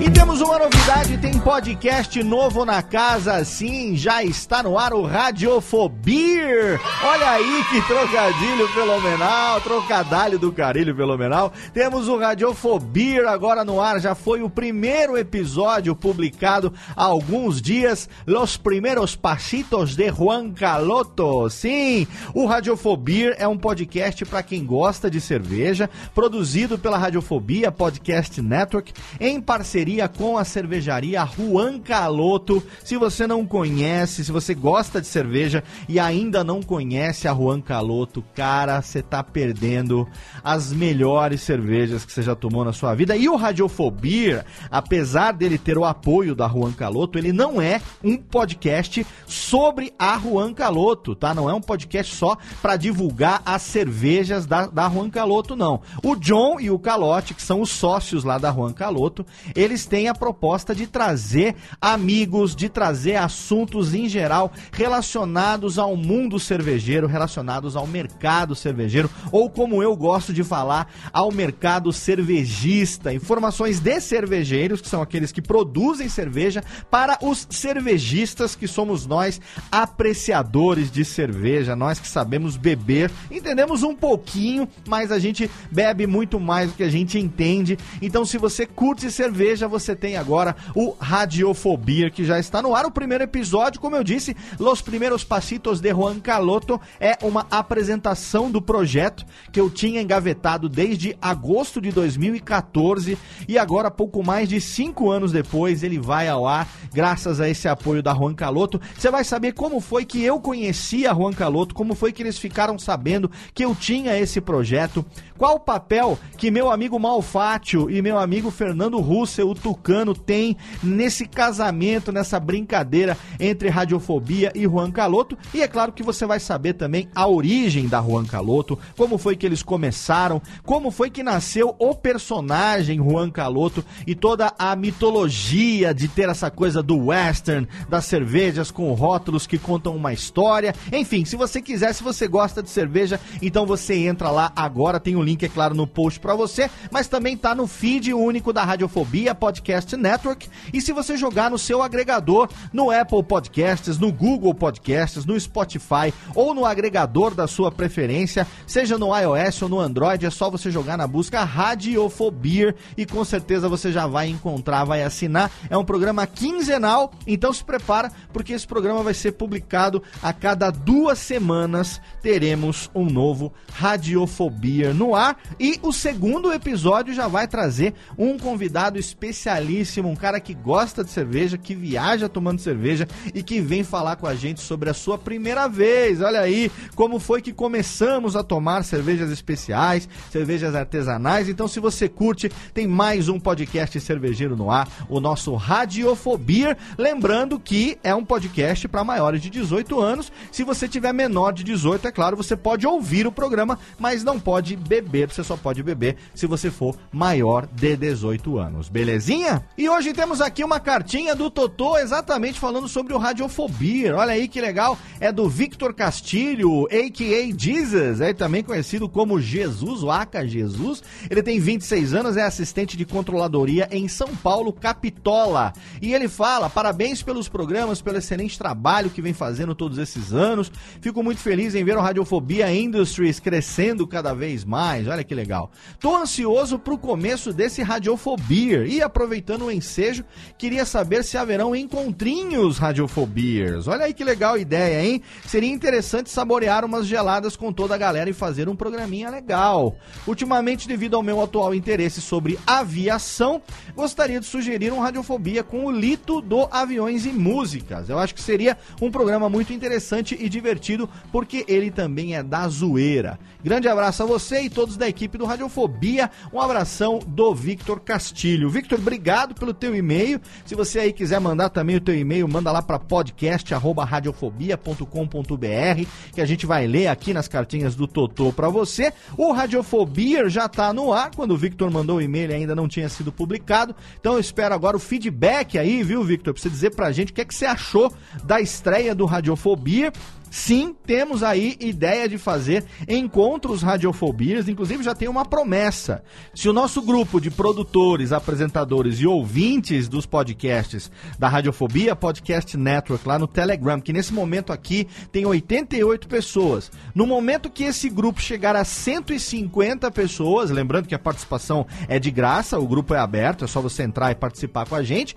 Quando chegarmos a 150 pessoas nesse grupo, eu vou marcar mais um encontro radiofobético. Tivemos um algum tempo atrás e agora a gente vai marcar mais um encontro radiofobético, o primeiro de muitos que a gente sim quer fazer, inclusive encontros de ouvintes do Radiofobia à medida que a gente for evoluindo com o programa. E tá anotado aqui a sua sugestão de bater um papo com o Lito do Aviões e Músicas. É um podcast muito legal, eu vou tentar entrar em contato com ele também. Quem sabe em breve a gente não troca uma ideia com ele aqui também no Radiofobia. Por sugestão sua, olha aí legal. Vitor Castilho, obrigado pelo seu e-mail. Não esqueça você de entrar no nosso post, botar ali o seu recado, deixar ali o teu feedback, a sua interação, ou então mandar o seu feedback pra gente através do podcast arroba radiofobia.com.br. Agora, Técnica, roda a vinhetinha, chama de volta a galera, porque a gente tem ainda mais da metade do papo com o André Fran pela frente. Lembrando que amanhã tem, amanhã no dia, né, quem tá ouvindo esse programa no lançamento, amanhã dia 8 de outubro de 2019, terá ou tivemos a estreia da nona temporada do Que Mundo é Esse. A gente vai saber tudo sobre isso agora, nesse nosso último bloco de André Fran, aqui no Radiofobia, aliás. Radiofobia. Radiofobia. Radiofobia. Radiofobia. Radiofobia.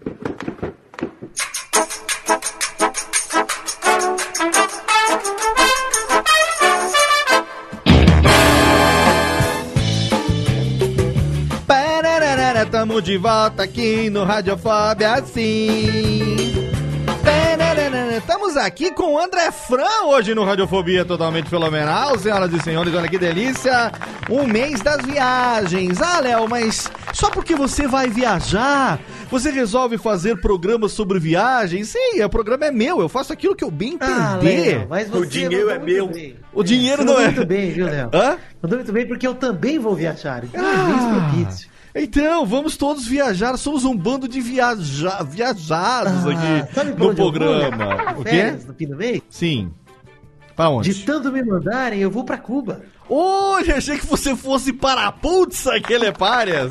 Ah, tanto não, que te mandam. Cuba, graças a Deus. Olha aí! Você sabe, Vitor, que o Brasil já lançou o foguete, não é? Ah, você acha que eu vou fazer pouco essa piadinha E lá? Cuba também vai lançar, querido. Então, vamos, vamos Todo ter... lugar pra mim é a NASA cubana. Vamos Vou ter aqui lança, Cuba vamos lança ter foguete. lança Cuba Cuba. lança o mês inteiro. Excelente, olha aí. Eu, eu, eu e senhorita Atiadas vamos pro Catar e pra Estocolmo. Olha aí, Pedro, vai te catar você, caralho. Puta É aí. a, a Catarina vai conhecer o país dela, né? Aqui, que, ó. lá, que na- as mulheres que nascem no Catar são Catarinas. A então- Catarinas, olha aí, outra piadinha também, mais uma, olha aí, on the roll Caraca, aqui, uma atrás. como Jéssica não. chegar lá e não sabia. Ô, Jéssica. Jéssica não tem nenhuma piadoca pra fazer agora nesse momento, não?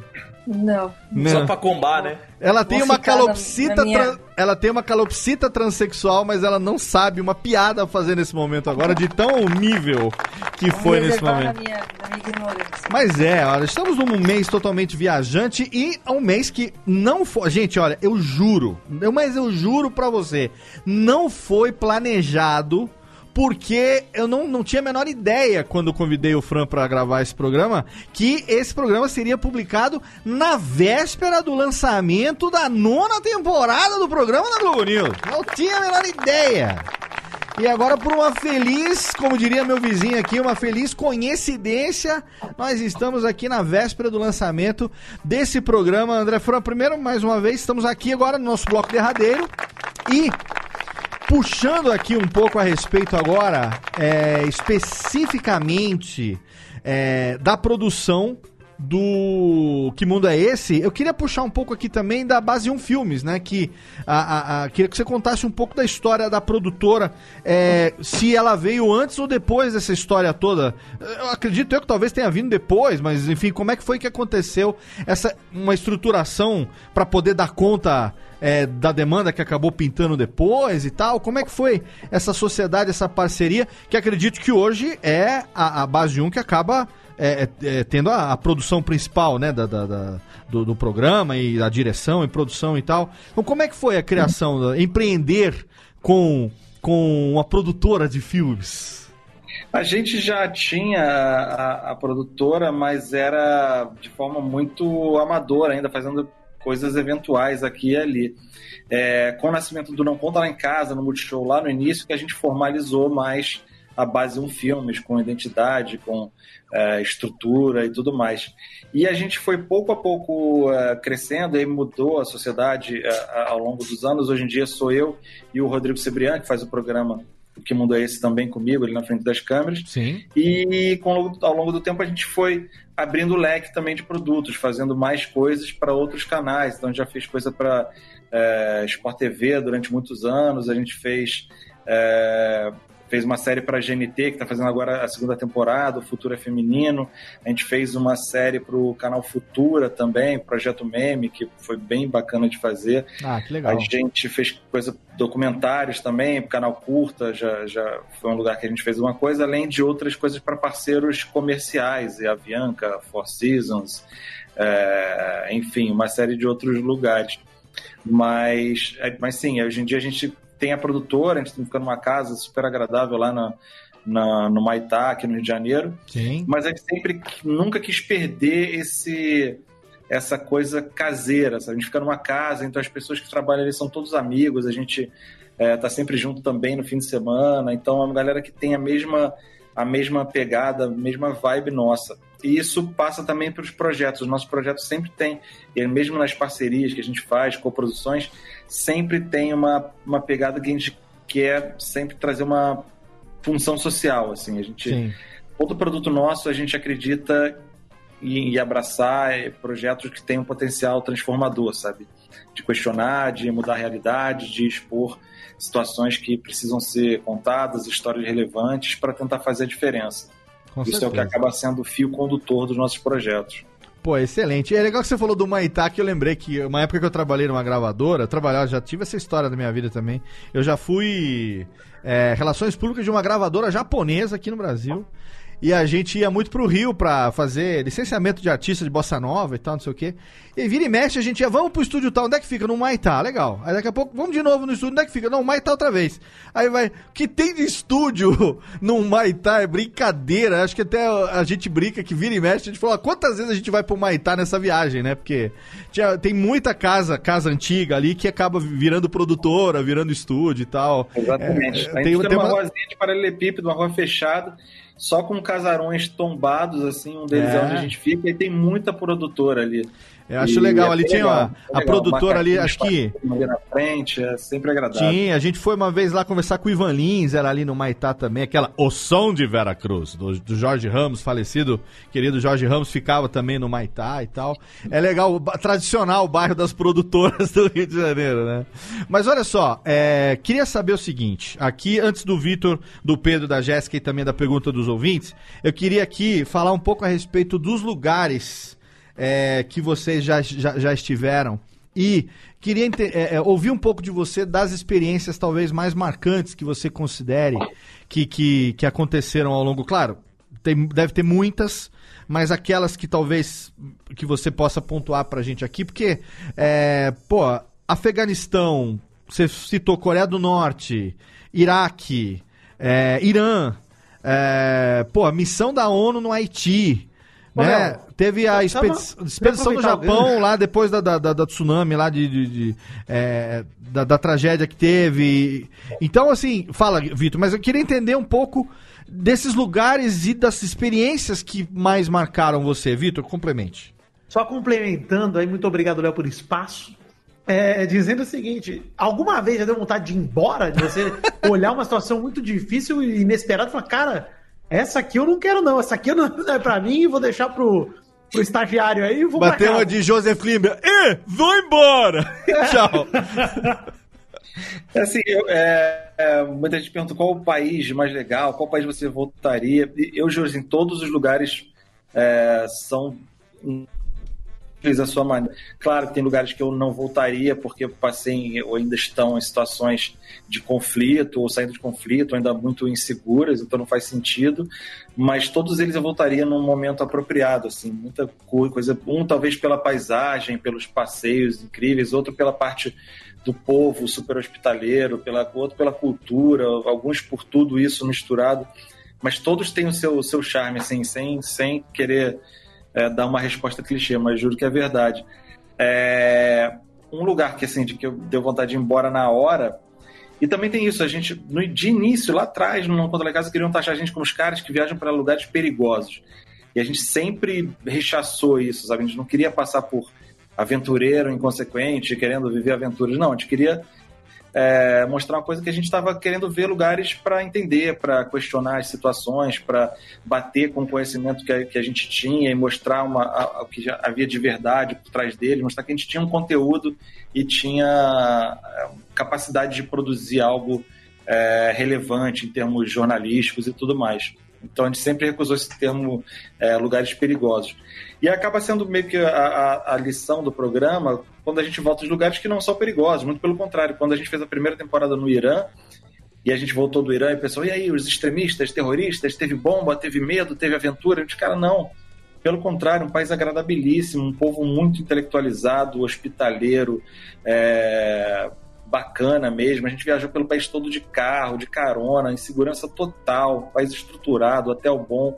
É um país que eu recomendo meus pais irem viajar, se quiserem sair do roteiro tradicional Estados Unidos e Europa. O Irã é um lugar super acessível e bom de viajar e com estrutura boa para ninguém passar perrengue. E acabou que essa é a história que a gente está achando super mais legal do que trazer uma coisa de aventura, mostrar, quebrar um paradigma, sabe? E quebrar o preconceito em relação a um lugar. Mas um lugar também, às vezes a história é de um lugar que a gente foi visitar e não deveria ter ido, foi o caso do Iraque da primeira vez que a gente foi, para Bagdá, a capital. E a gente foi no momento, foi em 2010, se eu não me engano, quando os Estados Unidos oficialmente dizia que após a invasão o Iraque estava agora estruturado e poderia ser aberto para os turistas novamente. E a gente, bom, vamos colocar à prova, né? O nosso objetivo do programa é ver para crer, ver com próprios olhos e contar a nossa versão dos fatos.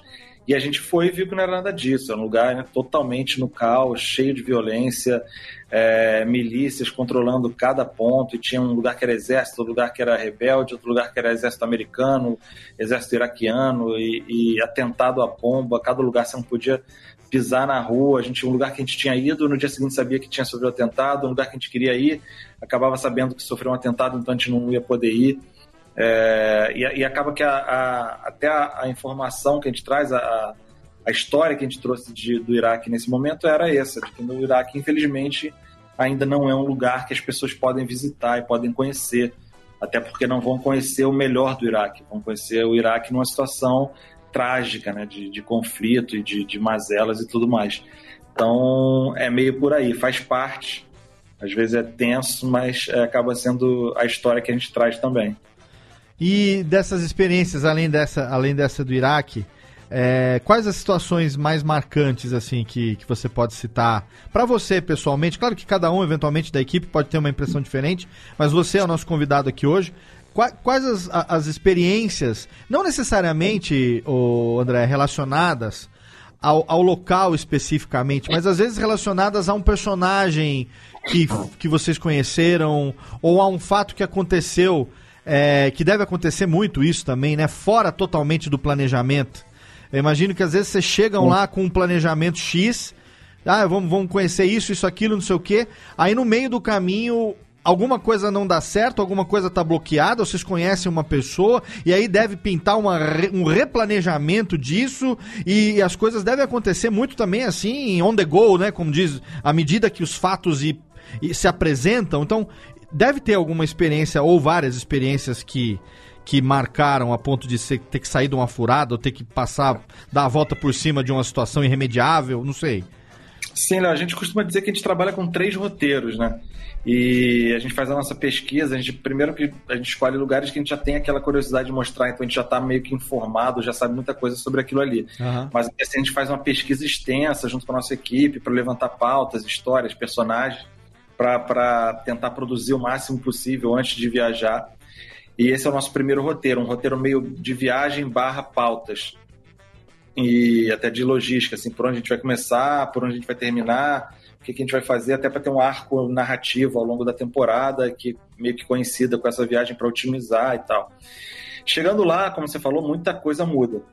Invariavelmente, eu diria que 90% das vezes ou mais, é, a gente conhece personagens que a gente nem fazia ideia que ia conhecer, chega lá e através de um contato, de um amigo, apresenta alguém que a gente vê que é super interessante uhum. e que está disposto a falar, então acaba entrando no programa e acaba levando a gente para um lugar que a gente não tinha planejado ou que a gente não conhecia, é, e que é muito valor do programa também, né? Até hoje, mesmo com a internet, com as distâncias encurtadas, mas você está presente no lugar, você andar na rua, você falar com as pessoas, você ainda descobre muita coisa que, que, que você não sabia que existia. Então acaba tendo esse segundo roteiro.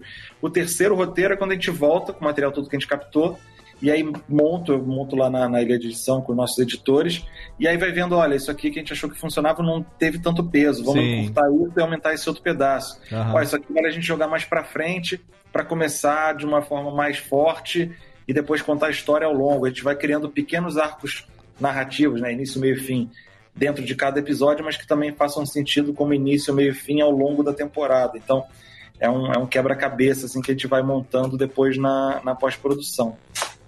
E, é, porque, ah, e falando de um lugar que me marcou, Sim. E, e, aí tem aquelas temporadas que são totalmente abertas ao acaso, e ao A gente faz o contato prévio, faz uma coisa, como foi a nossa expedição humanitária às áreas mais afetadas pelo tsunami e o terremoto no Japão. Certo. Então, é uma coisa que a gente fez contato, sabia que tinha um cara que podia levar, sabia que tinha uma equipe, e a gente chegou lá, é, as equipes de ajuda humanitária tinham parado de circular dentro do país, primeiro porque a área de radiação de Fukushima tinha sido ampliada, né, a área de, de isolamento, então ninguém estava passando, e você tinha que passar por Fukushima para ir até o norte, onde era a parte da costa mais afetada. Sim. Então muitas equipes não estavam indo.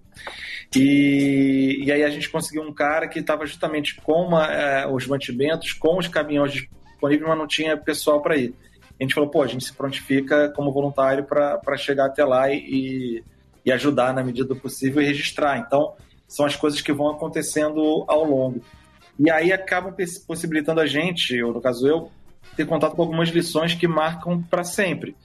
E eu me lembro que a gente, esse cara dessa que colocou a gente na equipe dele, trabalhava para uma grande é, marca de roupa é, gringa, representação lá na Ásia, então ele tinha toneladas de, de camisa, sapato, bermuda, calça, casaco, cueca, tudo da melhor qualidade, novo, zero, que a gente estava levando para esses lugares. E a gente chegava num ginásio improvisado, onde as pessoas estavam morando porque perderam um familiar, perderam casa, perderam todos os pertences. E aí eu não estou falando de uma área rústica ou rural do Japão, não. Estou falando de um lugar que tinha shopping center, hospital, universidade, que virou farelo, assim, levado pelo tsunami. E a gente chegava nesses ginásios com essas pessoas que perderam tudo, e a gente botava as caixas assim no chão, abertas, assim, espalhadas. E, cara, não tinha avanço, não tinha corre-corre, não tinha. E a gente via aquela fila que eles mesmos organizavam. E aí eu vi um senhorzinho chegando assim, que ele pegou uma camiseta, vi que ele estava sozinho, assim, meio é, improvisado. Ele pegou uma camiseta e um par de chinelo. E a gente falou para ele: olha, o senhor fica à vontade, isso aqui é tudo para vocês, você pode pegar o quanto você quiser, não tem limite, não tem nada. Ele falou: não, não vou pegar o que eu preciso, porque senão eu posso estar tirando de alguém que necessita mais do que eu. Sim. Cara, nessas horas dá um, um estalo, assim, são lições de vida que você Certeza. começa a, a- jogar para a sua realidade, para situações que você vivenciou e para e para coisas que você considera aprovações e pra- até para coisas que você pensa em você mais do que no outro, do quanto é importante pensar no coletivo, mesmo na, na hora da- do aperto e do senso de empatia e de humanidade. Cara, tipo, assim, são coisas que depois eu voltando assim na- da viagem no avião e tal, eu fico remoendo e, e- relativizando aquela história horas e horas e horas. Assim, levo até hoje comigo essas lições. Cara, é muito legal essa experiência. A Lana, aqui no nosso chat, é, puxando aqui algumas perguntas, essa tem a ver com essa experiência que você contou agora. Ela perguntou exatamente se durante as suas viagens já aconteceu de você criar vínculo profundo com alguma pessoa que tem uma cultura diferente da sua, da nossa, no caso, é, e se esse vínculo se manteve pós-viagem, ou seja, num retorno, se você chegou a manter um contato, saber o que, que aconteceu com essa pessoa, tipo, sabe, o destino do personagem, o que, né, ou se acabou virando uma amizade. Muito, eu achei muito legal a pergunta. Cara, é muito boa pergunta. E, e acontece, porque realmente é, é da nossa pegada do programa, né? A gente não, não tem fixer, não tem produtor local, a gente vai vivenciando e fazendo amizades de verdade. Então as pessoas que a gente conversa viram amigos, conversam com a gente na- na- nessa, nesse outro tipo de, de relação, né? Até passa uma coisa diferente no programa por conta disso. Não tá ali como entrevistado, tá ali como alguém que a gente conheceu, que a gente fez amizade, que a gente tem interesse em conhecer e tal. E muitas vezes isso se estende. É, é, no Irã, agora que a gente fez essa temporada, eu já tinha ido para o Irã em 2010 ou 2009. 2010, tanto que foi nove anos depois. E eu mantive contato com uma das meninas que a gente conheceu lá, por acaso, na, em Teherã. E eu, sempre internet, falando, conversava, até que a gente voltou. Falei, cara, a gente tá voltando, você quer. Vamos encontrar de novo? Ela, sim, claro, ela viajou da cidade dela para a capital para encontrar com a gente. Falou que aprendeu a falar inglês por conta da, da gente, da primeira vez que a gente esteve com ela, ela achou Nossa, que o inglês que legal. muito bom. Então, é, tem dessas coisas. Na Chechênia, que eu me lembro quando a gente foi para Chechênia, ele falou: ó, cuidado, não andem em grupos grandes, não chamem atenção nas ruas. E a gente, no primeiro dia, conheceu dois irmãos alterofilistas no hotel, chechenos.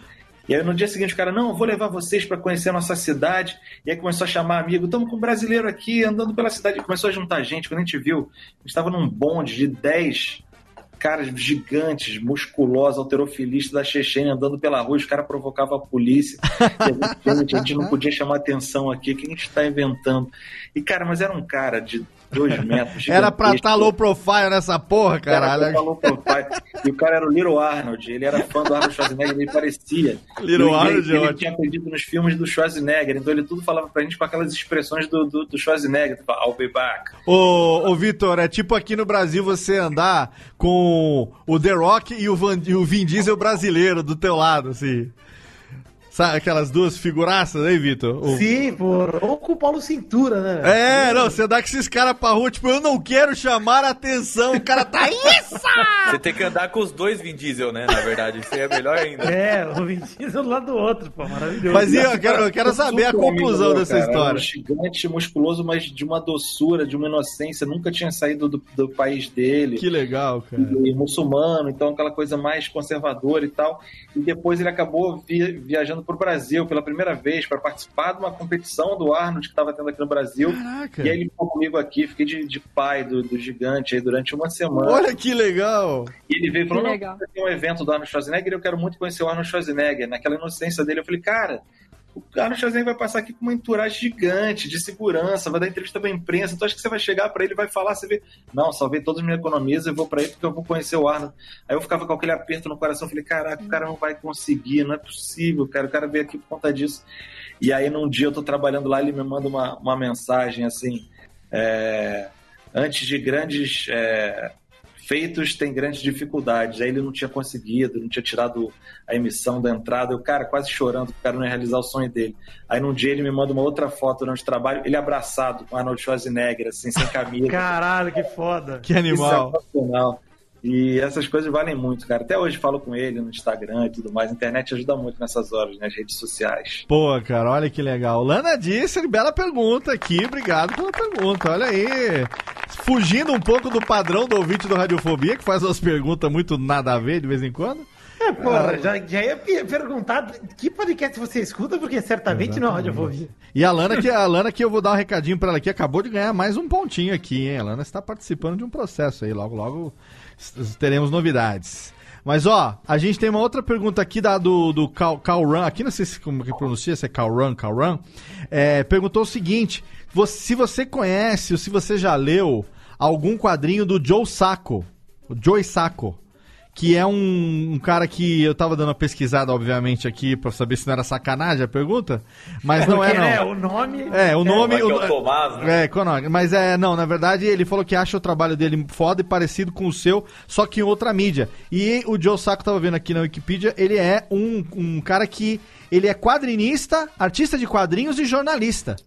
E nos quadrinhos dele, ele retrata exatamente é, é, é, essas experiências. Então. Tem um a- total de zero profissões de Osako ainda. é, as, as obras mais conhecidas dele são Palestina, Faixa de Gaza, legal. Então, você, você já chegou a ouvir falar ou tá ouvindo falar agora, Fran, do Joe Sacco? Cara, eu tinha ouvido falar, mas pas- passou batido assim por mim, nunca fui mais a fundo. Mas dei uma, um Google aqui rapidinho e vi que realmente é, é quadrinista, né? Que É. faz bem bacana, parece Olha bem aí. bacana mesmo. Então, se não conhecia, tá conhecendo agora, graças ao nosso ouvinte Calran aí, que acabou, em vez de em vez de saber se tem uma referência, acabou dando uma dica e uma, e uma sugestão.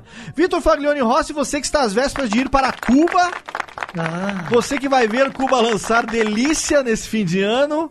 E eu sei que você gosta de uma viagenzinha. Oh, é a sua primeira viagem internacional, Vitor? Minha primeira, Léo. Nunca Olha aí, Brasil, excelente. virgão. Vai, pau- salva de pal- palma de salmas aqui.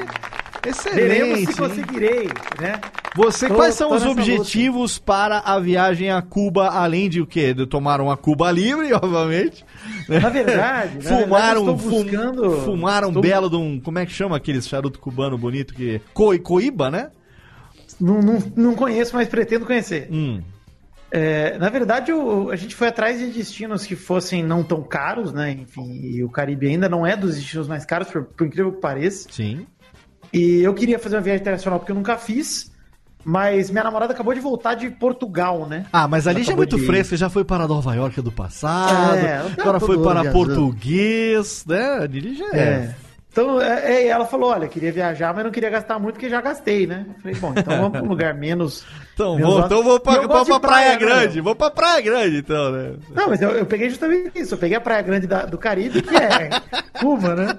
Vamos pra Varadeiro, vamos pra Havana, vamos ficar uns dias em Havana, aí a gente vai passar em Santa Clara, que é a cidade do Tchê, em Cienfuegos, umas cidades lá, lá, enfim, um turismo mais local mesmo, pra chegar em Varadeiro e ficar no resort, ao inclusive, coçando o meu pequeno saco Olha por alguns dias na praia. delícia.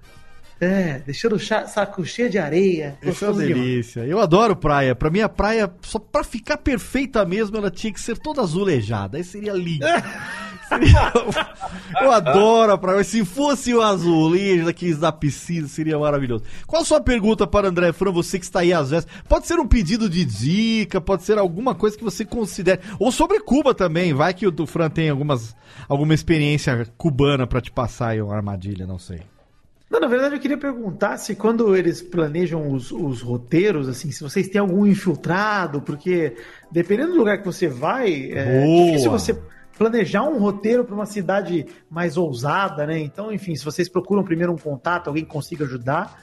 é, e se sim, como é que você faz a filtragem disso, enfim, para você poder confiar numa pessoa que você não conhece tanto? Ou é aquele cara- informante, né? O informante. é, que é amigo do primo, e você não sabe se o cara é um picareta ou não, né? Então, minha pergunta é mais nesse sentido. É, pô, belíssima viagem, Vitor. Já Muito fiz obrigado. o programa, a gente atravessou de, de Havana até Guantánamo, lá, ponta a ponta, Caraca, é longe, hein? no, no Oldsmobile, daquele da década de 60. Eu lá. tô vendo se eu vou alugar um ou Bem se eu vou maneiro, de cara. táxi. Muito Ô. Vitor, enquanto você vai. vezes na estrada, no caminho, né? Porque invariavelmente esses carros quebram. Quebra. Passando Santa Clara. Não, invariavelmente eles andam, você não entendeu. Sugiro assistir um jogo de beisebol na capital. Grande esporte. Olha aí, muito bom. Bem maneiro. É, cara, é- é, as redes sociais ajudaram a gente tremendamente, assim, né? A gente é- começou pré-rede social, né? Ou ainda no, no início das redes sociais, assim. E hoje em dia, e também o programa foi ganhando mais, é, conheci, foi sendo mais conhecido, né? Pelo menos num, num pequeno nicho aí da galera que gosta de, de viagem, geopolítica e tal. Então, hoje em dia, quando a gente anuncia na internet que a gente está indo para um lugar, e a gente acaba fazendo isso quando a gente está indo para lugares mais específicos, cara, sempre tem um caso, um amigo de um amigo que conhece fulano de tal. Né? Que na Tunísia, isso foi fundamental. A gente queria falar sobre o início da Primavera Árabe, né? Que começou ali na Tunísia.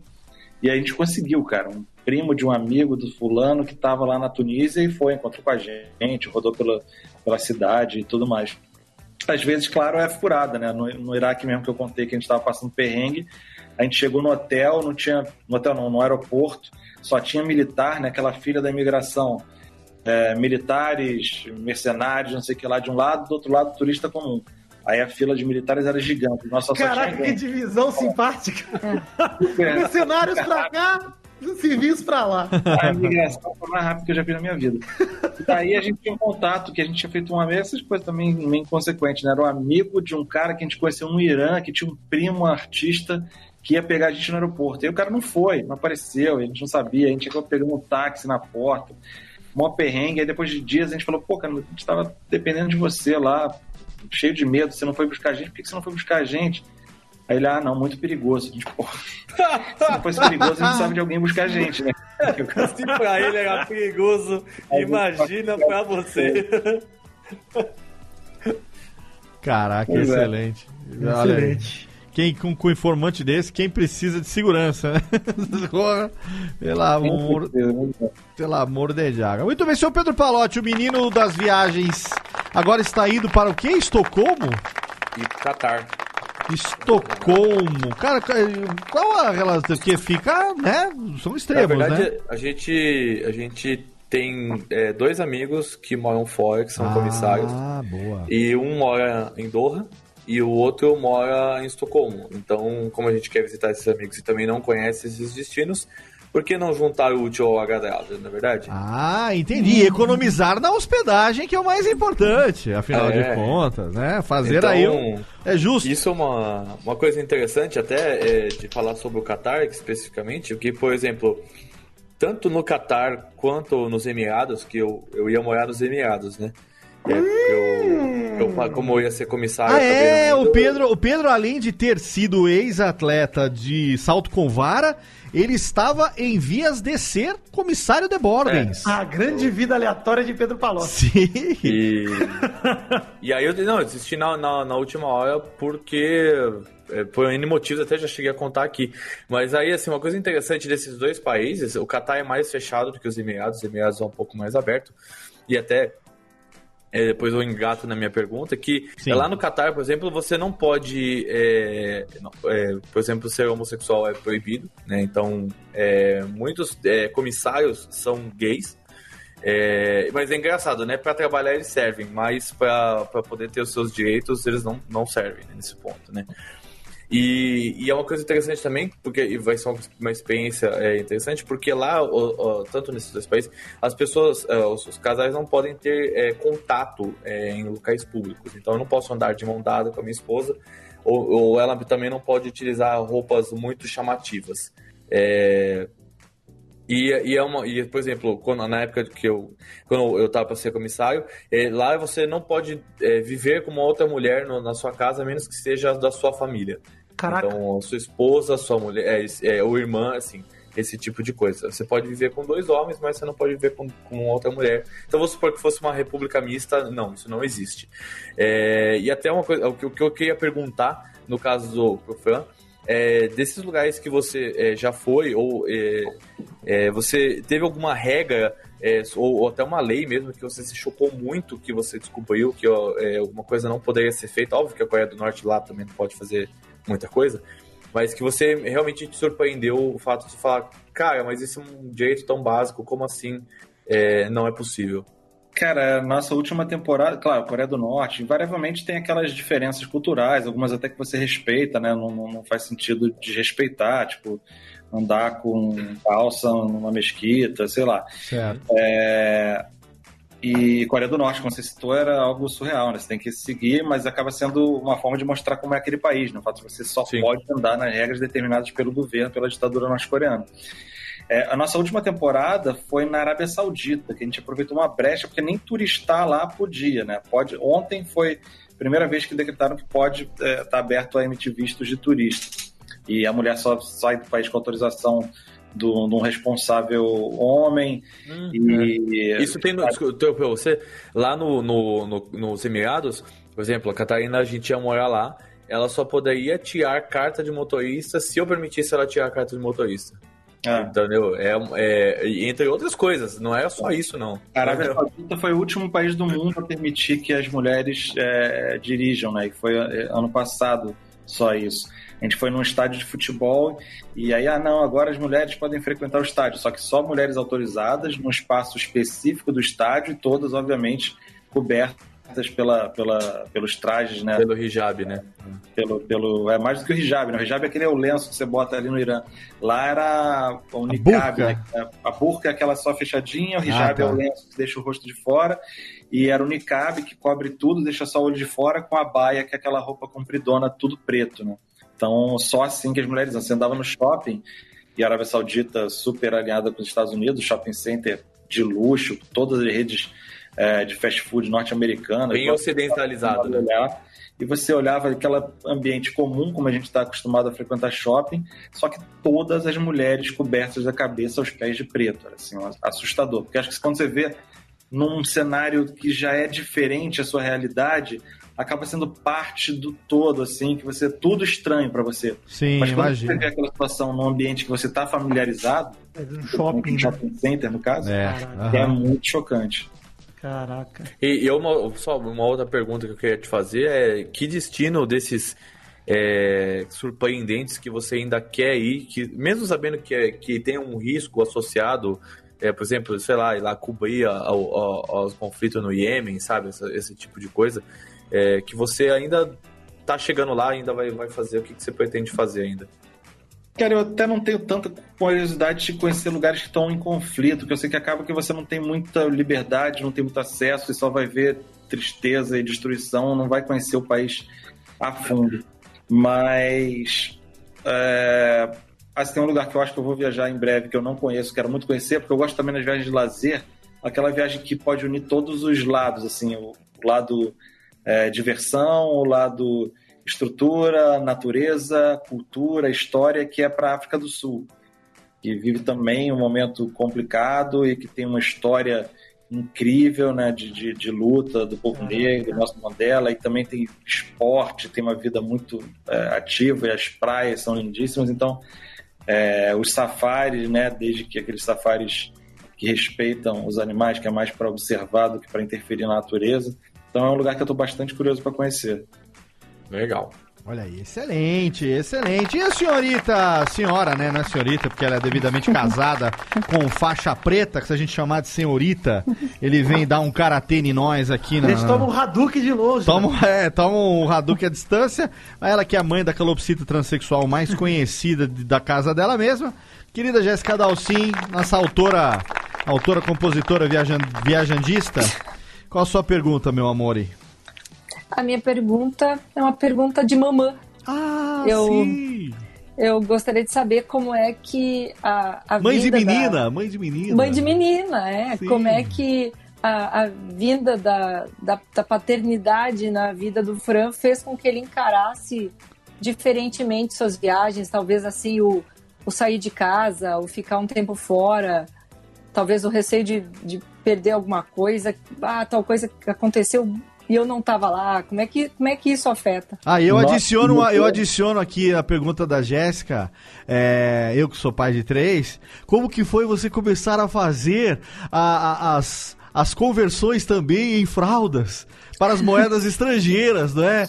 Não sei quantas rúpias, quanto que custa isso em fraldas argentinas? Não, peraí, em pesos colombianos ou em pampers chilenas? Não, não, pera um pouco, fica louco, né?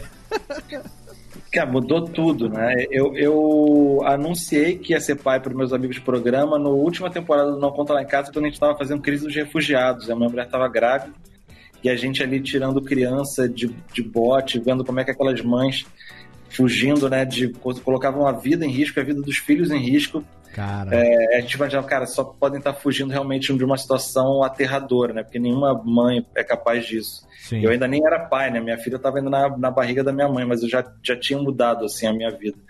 E hoje em dia mudou tudo, tanto no sentido de se colocar em risco, assim, que eu evito ao máximo, até em otimizar as viagens, ficar o menor tempo possível fora por conta disso, né? Uma semana é uma, ela, sei lá, no início principalmente, era uma coisa que ela não sabia engatinhar e começava a engatinhar, ou tava falando umas palavras, aí já tinha falado outra e eu tava viajando. Ela alguma acho vez te estranhou quando você voltou assim ela. Nossa, quem é esse? Aconteceu alguma vez? Graças a Deus não, porque senão acho que eu morreria, cancelaria o programa, nunca mais viajava, ia ser um, um trauma tão grande. Pelo contrário, da última vez que eu voltei, até eu fiz um, minha mulher fez um vídeo, né, dela me buscando, assim, ela sai correndo, a coisa mais emocionante da minha vida, assim, ela É. correndo para me buscar quando estava chegando no aeroporto.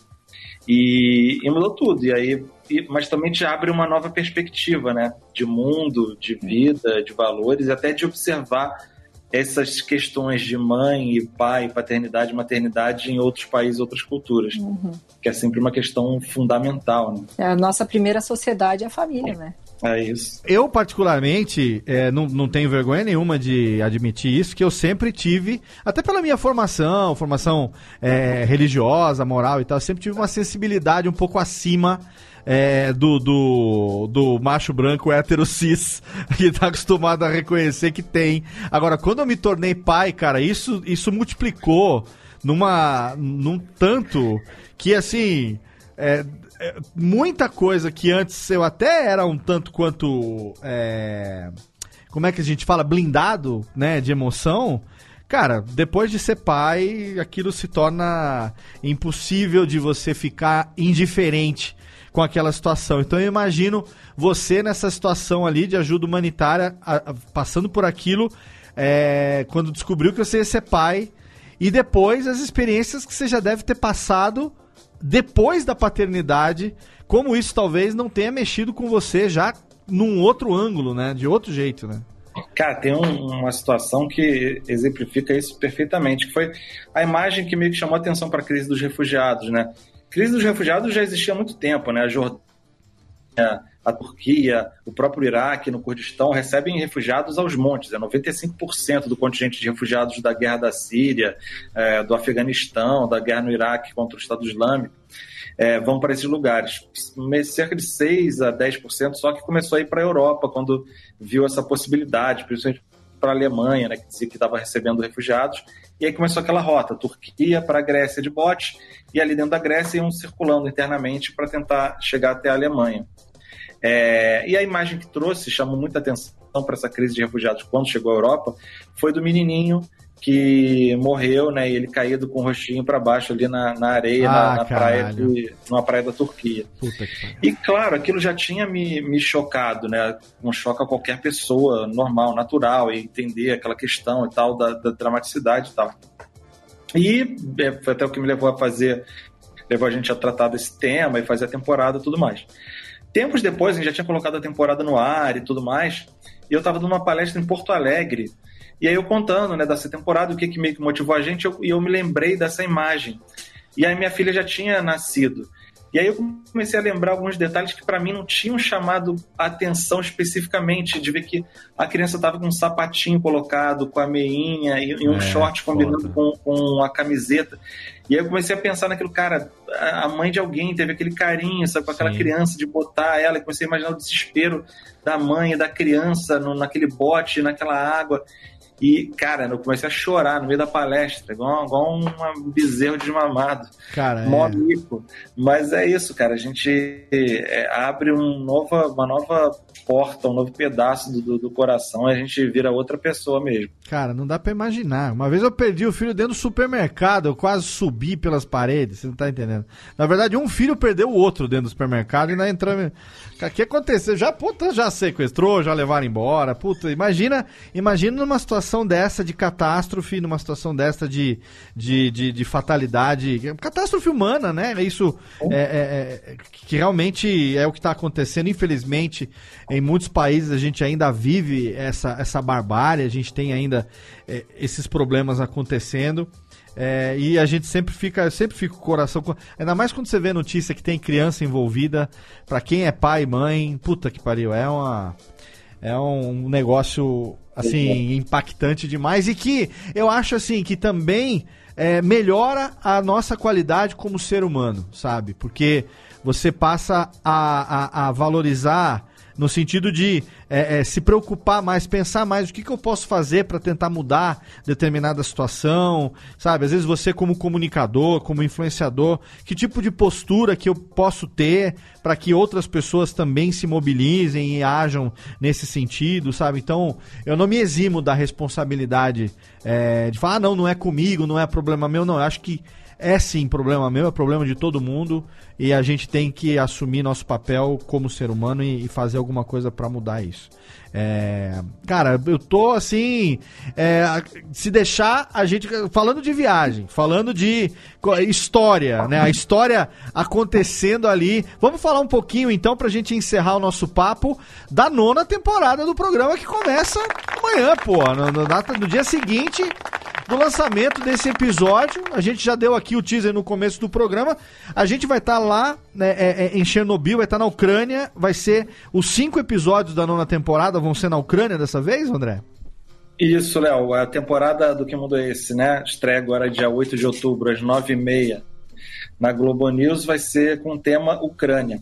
E a gente parte, né, nosso ponto de partida é Chernobyl. É, claro, um desastre nuclear, que uma série de lições, uma, é, imagens incríveis que a gente fez de drone, que a gente andou por lugares que, é, que a gente conseguiu exclusividade para entrar ali dentro. Então é bem é, a história em si, né? Tem muita coisa para ser vista e para se contar. E acaba sendo um ponto de partida para essa temporada, de mostrar essa Ucrânia entre o passado e o presente, né? o passado soviético, com todos os, os, os, os legados que deixou e com todas as mazelas também que o regime soviético deixou na Ucrânia, esse país que se virou independente em 91 e que Ucrânia significa na fronteira, então tá um país sempre na fronteira entre a Europa e a Rússia, né, que vive uma guerra com a Rússia, né, que vive um lado que quer pertencer à União Europeia e um outro lado que aceita ser anexado pela Rússia, que é a Crimeia, de forma totalmente pacífica, né, porque se vê como Rússia mesmo. Então, a gente, ao longo desses cinco episódios, pega bastante pautas é, super curiosas que ilustrem isso. Então, a gente acompanhou, falou com o Marlos, é, que jogou no São Paulo, que hoje está no Shakhtar Donetsk, que é o clube, é o único clube no mundo exilado de guerra, né? Que eles atuavam na região de Donetsk, de Donbass, onde está hoje em guerra, no leste da Ucrânia. Sim. Então eles tiveram que se exilar e jogar em Kiev. A gente foi até a mansão do ex-presidente Yanukovych, que foi expulso do país durante a Revolução do Euromaidan, enquanto o povo passava miséria lá na crise econômica. Ele, que era mais aliado a Moscou, vivia numa mansão na Babesca, que hoje virou um parque para visitação pública, é, quase do tamanho metade do Central Park, um negócio absurdo, de mármore, de ouro, quadras e saunas, e zoológico e coleção de carros de luxo. Impressionante. A gente conheceu uma família que teve que fugir da região de guerra para morar na zona de exclusão radioativa, por conta de ser mais barato e tudo mais, ou seja, teve que optar de fugir do perigo das bombas para viver no perigo da radiação. E a gente termina a nossa viagem na Crimeia, mostrando como é que é a realidade dessa região que pertence oficialmente à Ucrânia, mas que foi tomada pela Rússia. Qual é a realidade ali dentro, né? É devastação, é guerra? Nada disso. É um paraíso de praias, de balneário russo. Olha aí. Muitíssimo interessante. Então, isso aí é a tônica desses cinco episódios que a gente procura mostrar coisas emblemáticas dessa Ucrânia de hoje em dia. No- Nona temporada do Que Mundo é Esse vão ser cinco episódios semanais. Cinco episódios semanais, é, começando 8 de outubro, e aí então toda semanalmente, toda 9 e meia. Toda terça-feira, às nove e nove e meia. até o final da temporada. E aí, agora só em 2020, a, a décima temporada. Sim, aí dou, dou uma segurada aqui com a família, Pô, pelo amor, só né? de férias com, com a filha. Sim, que E excelente. em 2020 a gente volta pra estrada aí, profissionalmente falando. Cara, que excelente. Ó, sucesso. A gente vai acompanhar daqui com certeza na Globo News. Eu já tava. é, hoje eu tava vendo o, o, o Jornal da Globo News. É, então, o jornal das, o das da- Não, ontem, o das 10, né? Aquele da, da- das notícias da noite. E já tava a chamadinha, chamadinha no intervalo já, rodando no, no intervalo lá. Eu falei, pô, Mas é. amigo, amigo lá da Globo News já estão já tão divulgando. Tá, legal. tá divulgando. Hoje eu vi você botou no E- Twitter legal também lá, o É, vídeo em a gente vai começar a 360. participar dos programas, né, fazer essa turnezinha interna de divulgação. A gente fez conteúdo em 360, né, de virtual reality. Quem quiser, Exato. Dá para procurar na, na- nas minhas redes, arroba André Fran. sempre Isso, é, hoje, hoje eu vi você tweetando lá. Sim, compartilhei. Tem, a gente lançou hoje o episódio corte do diretor, então é o episódio, o primeiro episódio com conteúdo extra. Tem no, na, na Globo News Play também, também botei o link lá, então tem bastante conteúdo para além até do programa por aí. Pô, que excelente, cara. Ó, só tenho a agradecer. Antes de, de encerrar com você aqui, eu vou fazer aqui a nossa tradição, que é chamar o nosso velho de guerra. Com certeza você se lembra dele. Ele encerra o nosso programa aqui, que é o Goulart. Nosso querido Goulart de Andrade, sempre encerrando aqui o nosso temazinho aqui de César Camargo Mariano. Lembrando os anos 80. Vai lá, Goulart. Brilha, brilha, bonitão. Estamos encerrando Pá, pá, pá. Mais uma edição do Radiofobia Fenomenal, nosso 11 primeiro ano. Ai, ai, ai, será que a gente chega no, no, no ano 11? Não sei, não sei. Não sei se chegaremos. Eu sei que até lá teremos aqui convidados do mais alto gabardine, como hoje a presença do André. Quero agradecer diretamente de Santa Maria, na ordem inversa, primeiras damas, a presença dela, Jéssica Dalcin. Obrigado, Jé. Tá no mute, bebê. Desmuta pra falar comigo, amor. Tá mutadinha ali, só tô vendo a Ups. boca dela se mexendo nas câmeras. Fala, meu bem. Ups. Muito obrigada. Sempre essas conversas super agradáveis aí pra abrilhantar a semana. Sempre dá um gás diferente. Exatamente. Muito obrigado. Beijo pra Muito você e pra sua beijos. calopsita transexual. Que ela se cuide bem nos Ela hormônios. mandar outro pra você. Eu sei que sim, eu sei que sim. Tá lá no Instagram, nos stories da Jéssica, aquela calopsita, é, a Ita, né? Era Itamar, virou Ita, nunca se viu na vida. Depois que o Itamar botou um ovo, descobriram, viu, ô, André? Ela tem uma calopsita que achava que era homem, chamava Itamar. Ganhou na época do Itamar Franco, ainda por causa do tupete. Batizaram de Itamar. O dia que ela botou um ovo, descobriram que não era homem, era transexual a calopsita. Tá aí a Jéssica, nossa querida, que tem o, o zoológico mais, mais profícuo de Santa Maria da Boca do Monte. Temos também diretamente de São Paulo a presença dele que sabe pra onde vai. Lógico que sabe. Agora ele vai, ele vai, ele vai te catar. Ele vai nos estocombros. Ele é, ele é Pedro Palotes. Obrigado, Léo. Valeu, foi um papo, excelente. É, sua experiência nessa parte de aliar viagem com jornalismo sério é muito, muito interessante. Parabéns pelo trabalho, já te acompanhava antes. Agora eu fiquei mais fã ainda.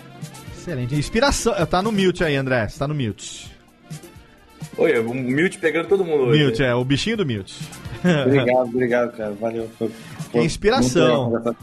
Inspiração pra nós. Ele que falou pro Vitor que nem tudo é Cubalança em Cuba, seu Vitor. Ah, eu quase, quase fiquei no mute aqui, hein? Ah, é, quase. Não, eu vi, você começou a falar no Vitor. É, né? rapaz. o bichinho do Ranran pegando todo mundo. Vitor, quando é que é a sua viagem para a terra de Fidéus? Ah, 28 de outubro estou embarcando para chegar em casa finalmente com muitos stories ao som da Internacional Soviética para deixar todo mundo feliz com a minha viagem. Olha aí que delícia. Vamos, Mas, vamos fazer. pô, vou, vou- eu agradeço inclusive a presença do André, a presença da é, brilhante aqui pelas dicas, inclusive do joguinho de beisebol que já vou convencer a minha namorada a assistir. Ah, com Ô, certeza. ô, ô, Vitinho, você vai chegar lá cantando o comandante Che Guevara. Ah, se Deus quiser, tranquilidade. E vou, inclusive, eh, aproveitar que ela já me convenceu a assistir um balé cubano, que também é uma escola conhecidíssima. Então eu vou convencê-la a assistir esse Olha aí. beisebola gostoso demais. Bem Se tivesse um jogo de vôlei feminino, eu também ia? Ah, ô, vôlei feminino seria legal, hein?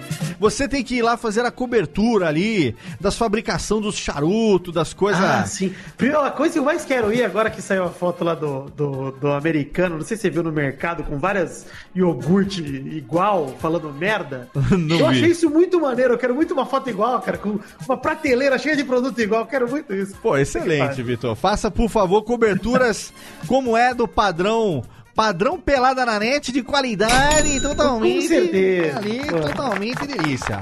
Muito bem, pra quem não sabe, pelada na net tá sempre ali semanalmente. Essa semana tem dois. Ah, Você teve, semana passada teve dois peladinha, teve intervalinho. Faça como eu, deposita vintão lá todo mês pra garantir os testosterinha show todo o programa, pra garantir os intervalinhos também, pra garantir que eu participe lá uma vez a cada três anos, que é todo mundo sempre junto lá. Dos peladinhas na net, eu xingando o Luiz Gervásio, que é a coisa mais Graças gostosa. Merece. mundo. Merece. Merece. Excelente. E quero agradecer demais a presença do nosso convidado, ele que enriqueceu muito aqui. Papo totalmente excelente. Amanhã estreia da nona temporada de André Fran e seus. São quatro hoje na produção do programa, né, André? É, a equipe é mais de quatro, né? Mas que viajam. Que viajam. Três agora, três. Eu, Ah, Michel três. Coelho e Palito Cebriano. Os três participando lá. Agora, a nona temporada do Que Mundo é Esse, estreando amanhã na Globo News. A gente vai acompanhar aqui e quando você tiver ano que vem aí programação, né, da próxima temporada e tal, é só marcar nós ali na social media que divulgação aqui é humilde, na, na humildade, dentro do nosso pequeno alcance, mas a gente faz aqui porque afinal de contas, conteúdo de qualidade precisa e merece ser compartilhado cada vez mais. Obrigado, Léo. Obrigado a você, sucesso. E quando tiver novidade ao longo desse meio aí também, se antes da, da- da décima temporada a loucura hi- hiperativa de André Fran resolver criar alguma coisa nova também aí, é só avisar que nós estamos juntos aqui também na. na- Aproveitar uma coisa que eu não divulguei, vou fazer então mais o último jabá. Por que favor, É o podcast do que esse. Também estamos aí, não com o profissionalismo de vocês, mas dando nossas cacetadas aí no mundo dos podcasts. Olha aí! Que mundo é esse podcast. Agradeça aos céus por não estarem com o nosso Porra! profissionalismo. Que mundo é esse? Não, não, não. Fale por si, porque a minha empresa é referência no Brasil. Fale por si. É verdade, peço perdão. Fale por si. Né? Padrão com a de radiofobia de qualidade aqui é Nerdcast, digam. Ô, pô, pelo amor de Deus. Não Verdade, vai não desmerecer. amigos. Não vai desmerecer, porque o que bota o leite na mesa tem, tem quase 10 anos já na bodega aqui, nego. Olha aí. É, faz, faz favor. Mas, ô, que mundo é esse? Tá publicado aonde? Lá no- nos canais da Globo também, o podcast? Tem, tem no Spotify, Apple Podcast, todas as dias, essas plataformas todas aí. Porra, então sem querer acabou virando crossover também aqui do podcast É, do pô. Que Mundo é Esse?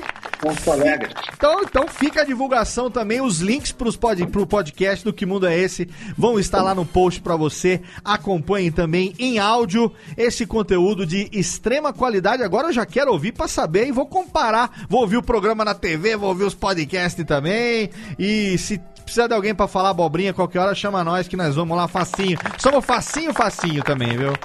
Pra participar do podcast dos amigos. Obrigado, André, mais uma vez, querido. Valeu, Muito pessoal, obrigado. obrigado. Valeu e obrigado a você aí, querido ouvinte. Tá batendo palma pra mim, não, anões. Na palma é pro convidado que você tem que bater. Obrigado também você aí, pequeno ouvinte, que acompanha todos os podcasts da Radiofobia Podcast Network. Toda semana tem, puta, três, quatro programas por semana saindo pra você em todos os feeds, todos os agregadores. Você já sabe, daqui a duas semanas tem mais um Radiofobia pra você. Um abraço na boca, como sempre. Siga arroba Radiofobia, aliás, no Twitter. Podcast é e o facebook.com barra Radiofobia Podcast e radiofobia.com.br barra podcast. Abraço na boca, até o próximo. Fui, tchau!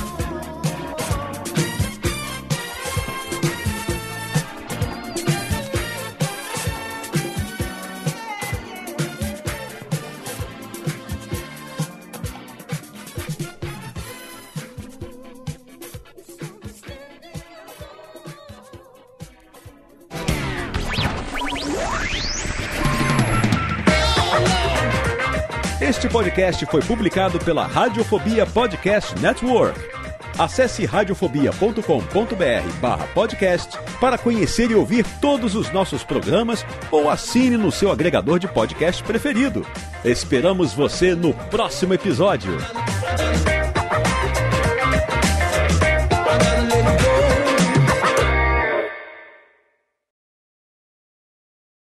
Conheça o podcast Dois Empregos. tem dois empregos? O podcast do trabalhador brasileiro. Sabe aquela história absurda que aconteceu no trabalho e você contava só no bar? Pois é, a gente conta pra todo mundo no Dois Empregos. Sigilo garantido. As histórias mais engraçadas E desgraçadas. enviadas por trabalhadores do Brasil e do mundo. Saiba os bastidores de quem trabalha na Faria Lima, No SAMU, em um call center. chão de fábrica e até na NASA. Toda semana um novo episódio. Dois empregos. no seu app de podcast favorito.